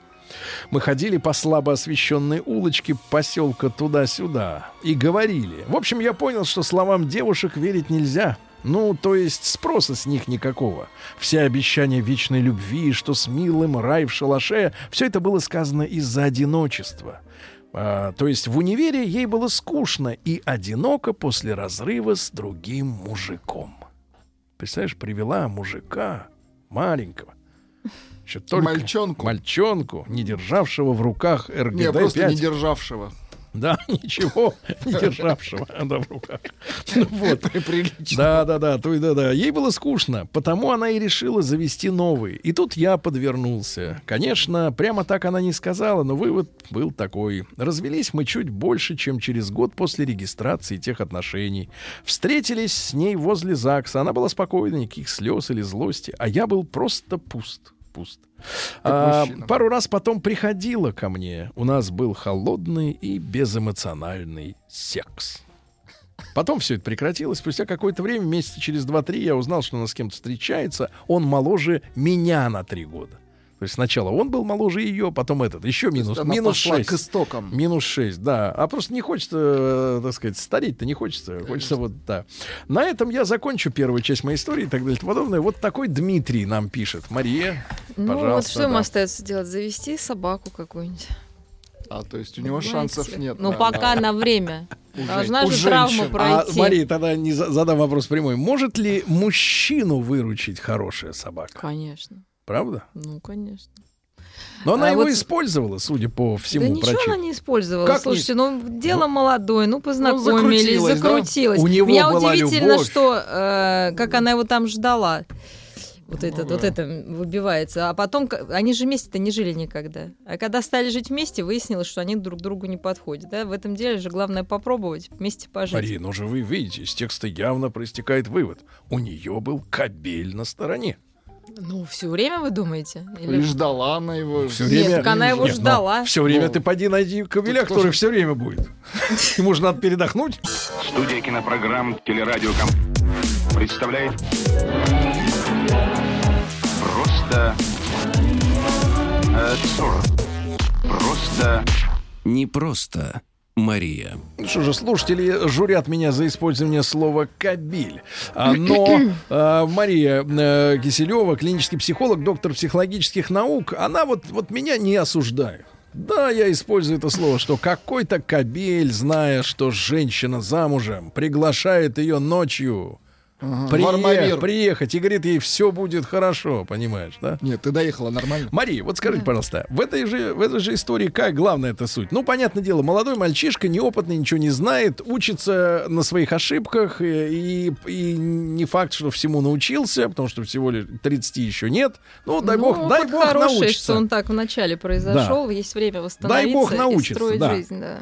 Насколько, э, в принципе, Мария, насколько важно э, обоим, ну ведь они оба потеряли время. Он-то потерял еще в юности, а она, скажем так, добавим еще Уже в плюс три. Плюс Ну, три, вообще, да? Зачем ей нужен был этот эксперимент от, как говорится, ну, получается, от нечего делать. Уже и не нужен. Да нет, да. ну на самом деле, действительно, я вот э, размышляю, очень странная история, потому что взрослая девушка берет себе молодого э, с тем, ну, с тем, чтобы все равно быть лидером, да, ну, ну, потому что вот по факту так происходит, да, она старше, Она диктует правила. она диктует правила, но в итоге правила начал на самом деле диктовать а, молодой человек. Он В её вскипел. куда- То есть он наоборот комплимент парню, да, что Да. он проявил себя как мужик, он Взял, взял, на себя ответственность. ответственность, Вот, абсолютно, вот, да. вот так. Вот. Ей, наверное, вот это не нужно было. Да? Ей хотелось э, быть главой там, и, в общем-то, все, что было по ее. Значит, она ищет еще более младшего.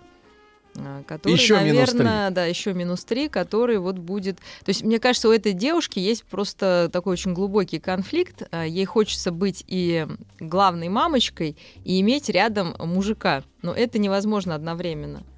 Понимаете? Мгм. Поэтому все будет рушиться. А откуда сидит это в голове? Вот э, Ну, такая, такая ролевая модель. Ну, понятно, что все из детства, но вот объяснить это сложно. То есть, и она очень не уверена, потому что строить жизнь с ровесником ей страшно, да, себе. Или с мужчиной постарше, Ну, я где-то уж не после говорю постарше, 37 да. уже. То есть она на какие-то реальные, там, не знаю, предложения экспериментов, наверное, ну, к зрелому сексу, наз- назовем так, наверное, не готова, да, то есть она свою модель сексуальную навязывает менее опытным партнерам, Мгм. боясь каких-то там, я не знаю, Это чего. хорошо еще нам э, Дмитрий не расписывал, что у них там происходило. Потому что, А жаль. возможно, возможно, в этих э, деталях э, И крое- скрывается, э, кроется конечно. перверт. То есть наш герой молодец, да, он честный человек, романтик, э, редко, редко сейчас Редкостный ответственный, романтик. Ответственный, действительно с доверием, потому что можно там сейчас придираться, почему он не подумал, но вообще в норме люди в браке друг другу доверяют, и там могло действительно ничего и не быть. А, у него все впереди. Надо Конечно. сейчас пережить эту потерю, не бросаться сразу в отношения, не отчаиваться, что нет порядочных женщин, их Ну, тоже очень Тут много. проверить. А нам, девочкам, знать, что есть такие хорошие мальчики. Тут ведь, потому что да. же обычно девочки жалуются Мгм. на предателей, а здесь вот такой хороший молодой человек кому-то да, повезет, найдет себе девочку такую. же. Тут ведь, Мария, тут Преданная. жизнь ведь такая штука э, достаточно забавная, что достаточно долгое время, ну, субъективно это кажется, достаточно долгое время ты живешь с ощущением, что все впереди, а потом как-то вот один момент так щелкает и говорит, а все уже было. Вот, чувак, если Поэтому у что-то не него успел- сейчас объективно все впереди. Поэтому пару лет сейчас погулять, А, обс- попристреливаться, осмотреться, да. Стреляться. да, так сказать, да, да, да, да, да. именно пристреляться, и понять Мгм. вообще, что он ждет от отношений. Э, Рановато, конечно, эти браки, к сожалению, если раньше э, там я родилась, когда родителям было вот 21, Да. и это было как-то естественно. Сейчас ну, это с трудом можно А кто виноват в, ин- в таком инфантилизме, да, что человек и в 40 лет может сказать, я еще мальчишка. Ну, все виновато, да. Сложно. Здесь и очень ответственные люди. Может да, ли человек сам, может ли человек сам э, простимулировать свой рост до Конечно. уровня взрослого человека? Конечно, а что надо конечно. делать для этого? Захотеть это. А зачем хотеть, если и так все есть? Ну, все хотят ничего не делать, чтобы все было, да, то есть, ну, где-то там, Ну, в это глубине ц- души, да, Но но это цель. Ну, вот. Цель Вот, такая. э, вот кто-то за, за счет родителей, за счет каких-то там других вещей это имеет. Зачем куда-то двигаться? Если тебе не все дается, а, человек так устроен, да, по закону сохранения энергии, тогда можно ничего не делать. Плюс э, принцип удовольствия, который Ну, поддерживается если и так все всеми. хорошо, конечно. Если поддерживается сейчас везде, да, этот Мгм. принцип удовольствия, главное, что ты хочешь, да, определи, что ты хочешь, не говоря, что желание это вещь очень переменчивая и обманчивая. И да? недосягаемая, да? так. Вот, и не всегда досягаемая. То есть, ну, собственно, сейчас же новая мода, да, на Так. пофигизм, на то, что надо меньше хотеть, радоваться там, да, бодипозитивом, там, не знаю, жить на одну зарплату, ну, такое. Поэтому вообще будет сложнее. Бодипозитив. Нет, жить надо зарплату, это из комедии, я помню. Да, я понимаю. Но я имею в виду, что не нужно стремиться, да, к каким-то высотам. То есть Мгм. сейчас, э, если мы все-таки поколение людей, которые self-made, надо вперед, там, быстрее, да, Мгм. выше, А вот то сейчас молодежь дети, они, сейчас молодежь, она совершенно противоположна. не хотят. Нет, у них другие ценности, да. Подходит ли это, вот, сочетается ли это с моей миссией, там, да, вот Ага. как это, вот у них другая история. Не доволь- готовы довольствоваться меньшим на самом деле, да, и Так. меньше делать. Нам кажется, что это инфантильно. Ну, они просто вот такие. Короче, у наших детей есть некая миссия. Вопрос в том, что за миссия. Ну, с, Хорошо этим будем, узнать, с да. этим будем разбираться. Надо прокуратуру известить. Наверное, там не знают еще. А, Давайте Марию Киселеву поблагодарим. Маш, спасибо большое. А. Будем ждать нашей новой встречи. Да, спасибо. спасибо. До свидания. Спасибо. До свидания. До завтра, товарищ. Еще больше подкастов на радиомаяк.ру.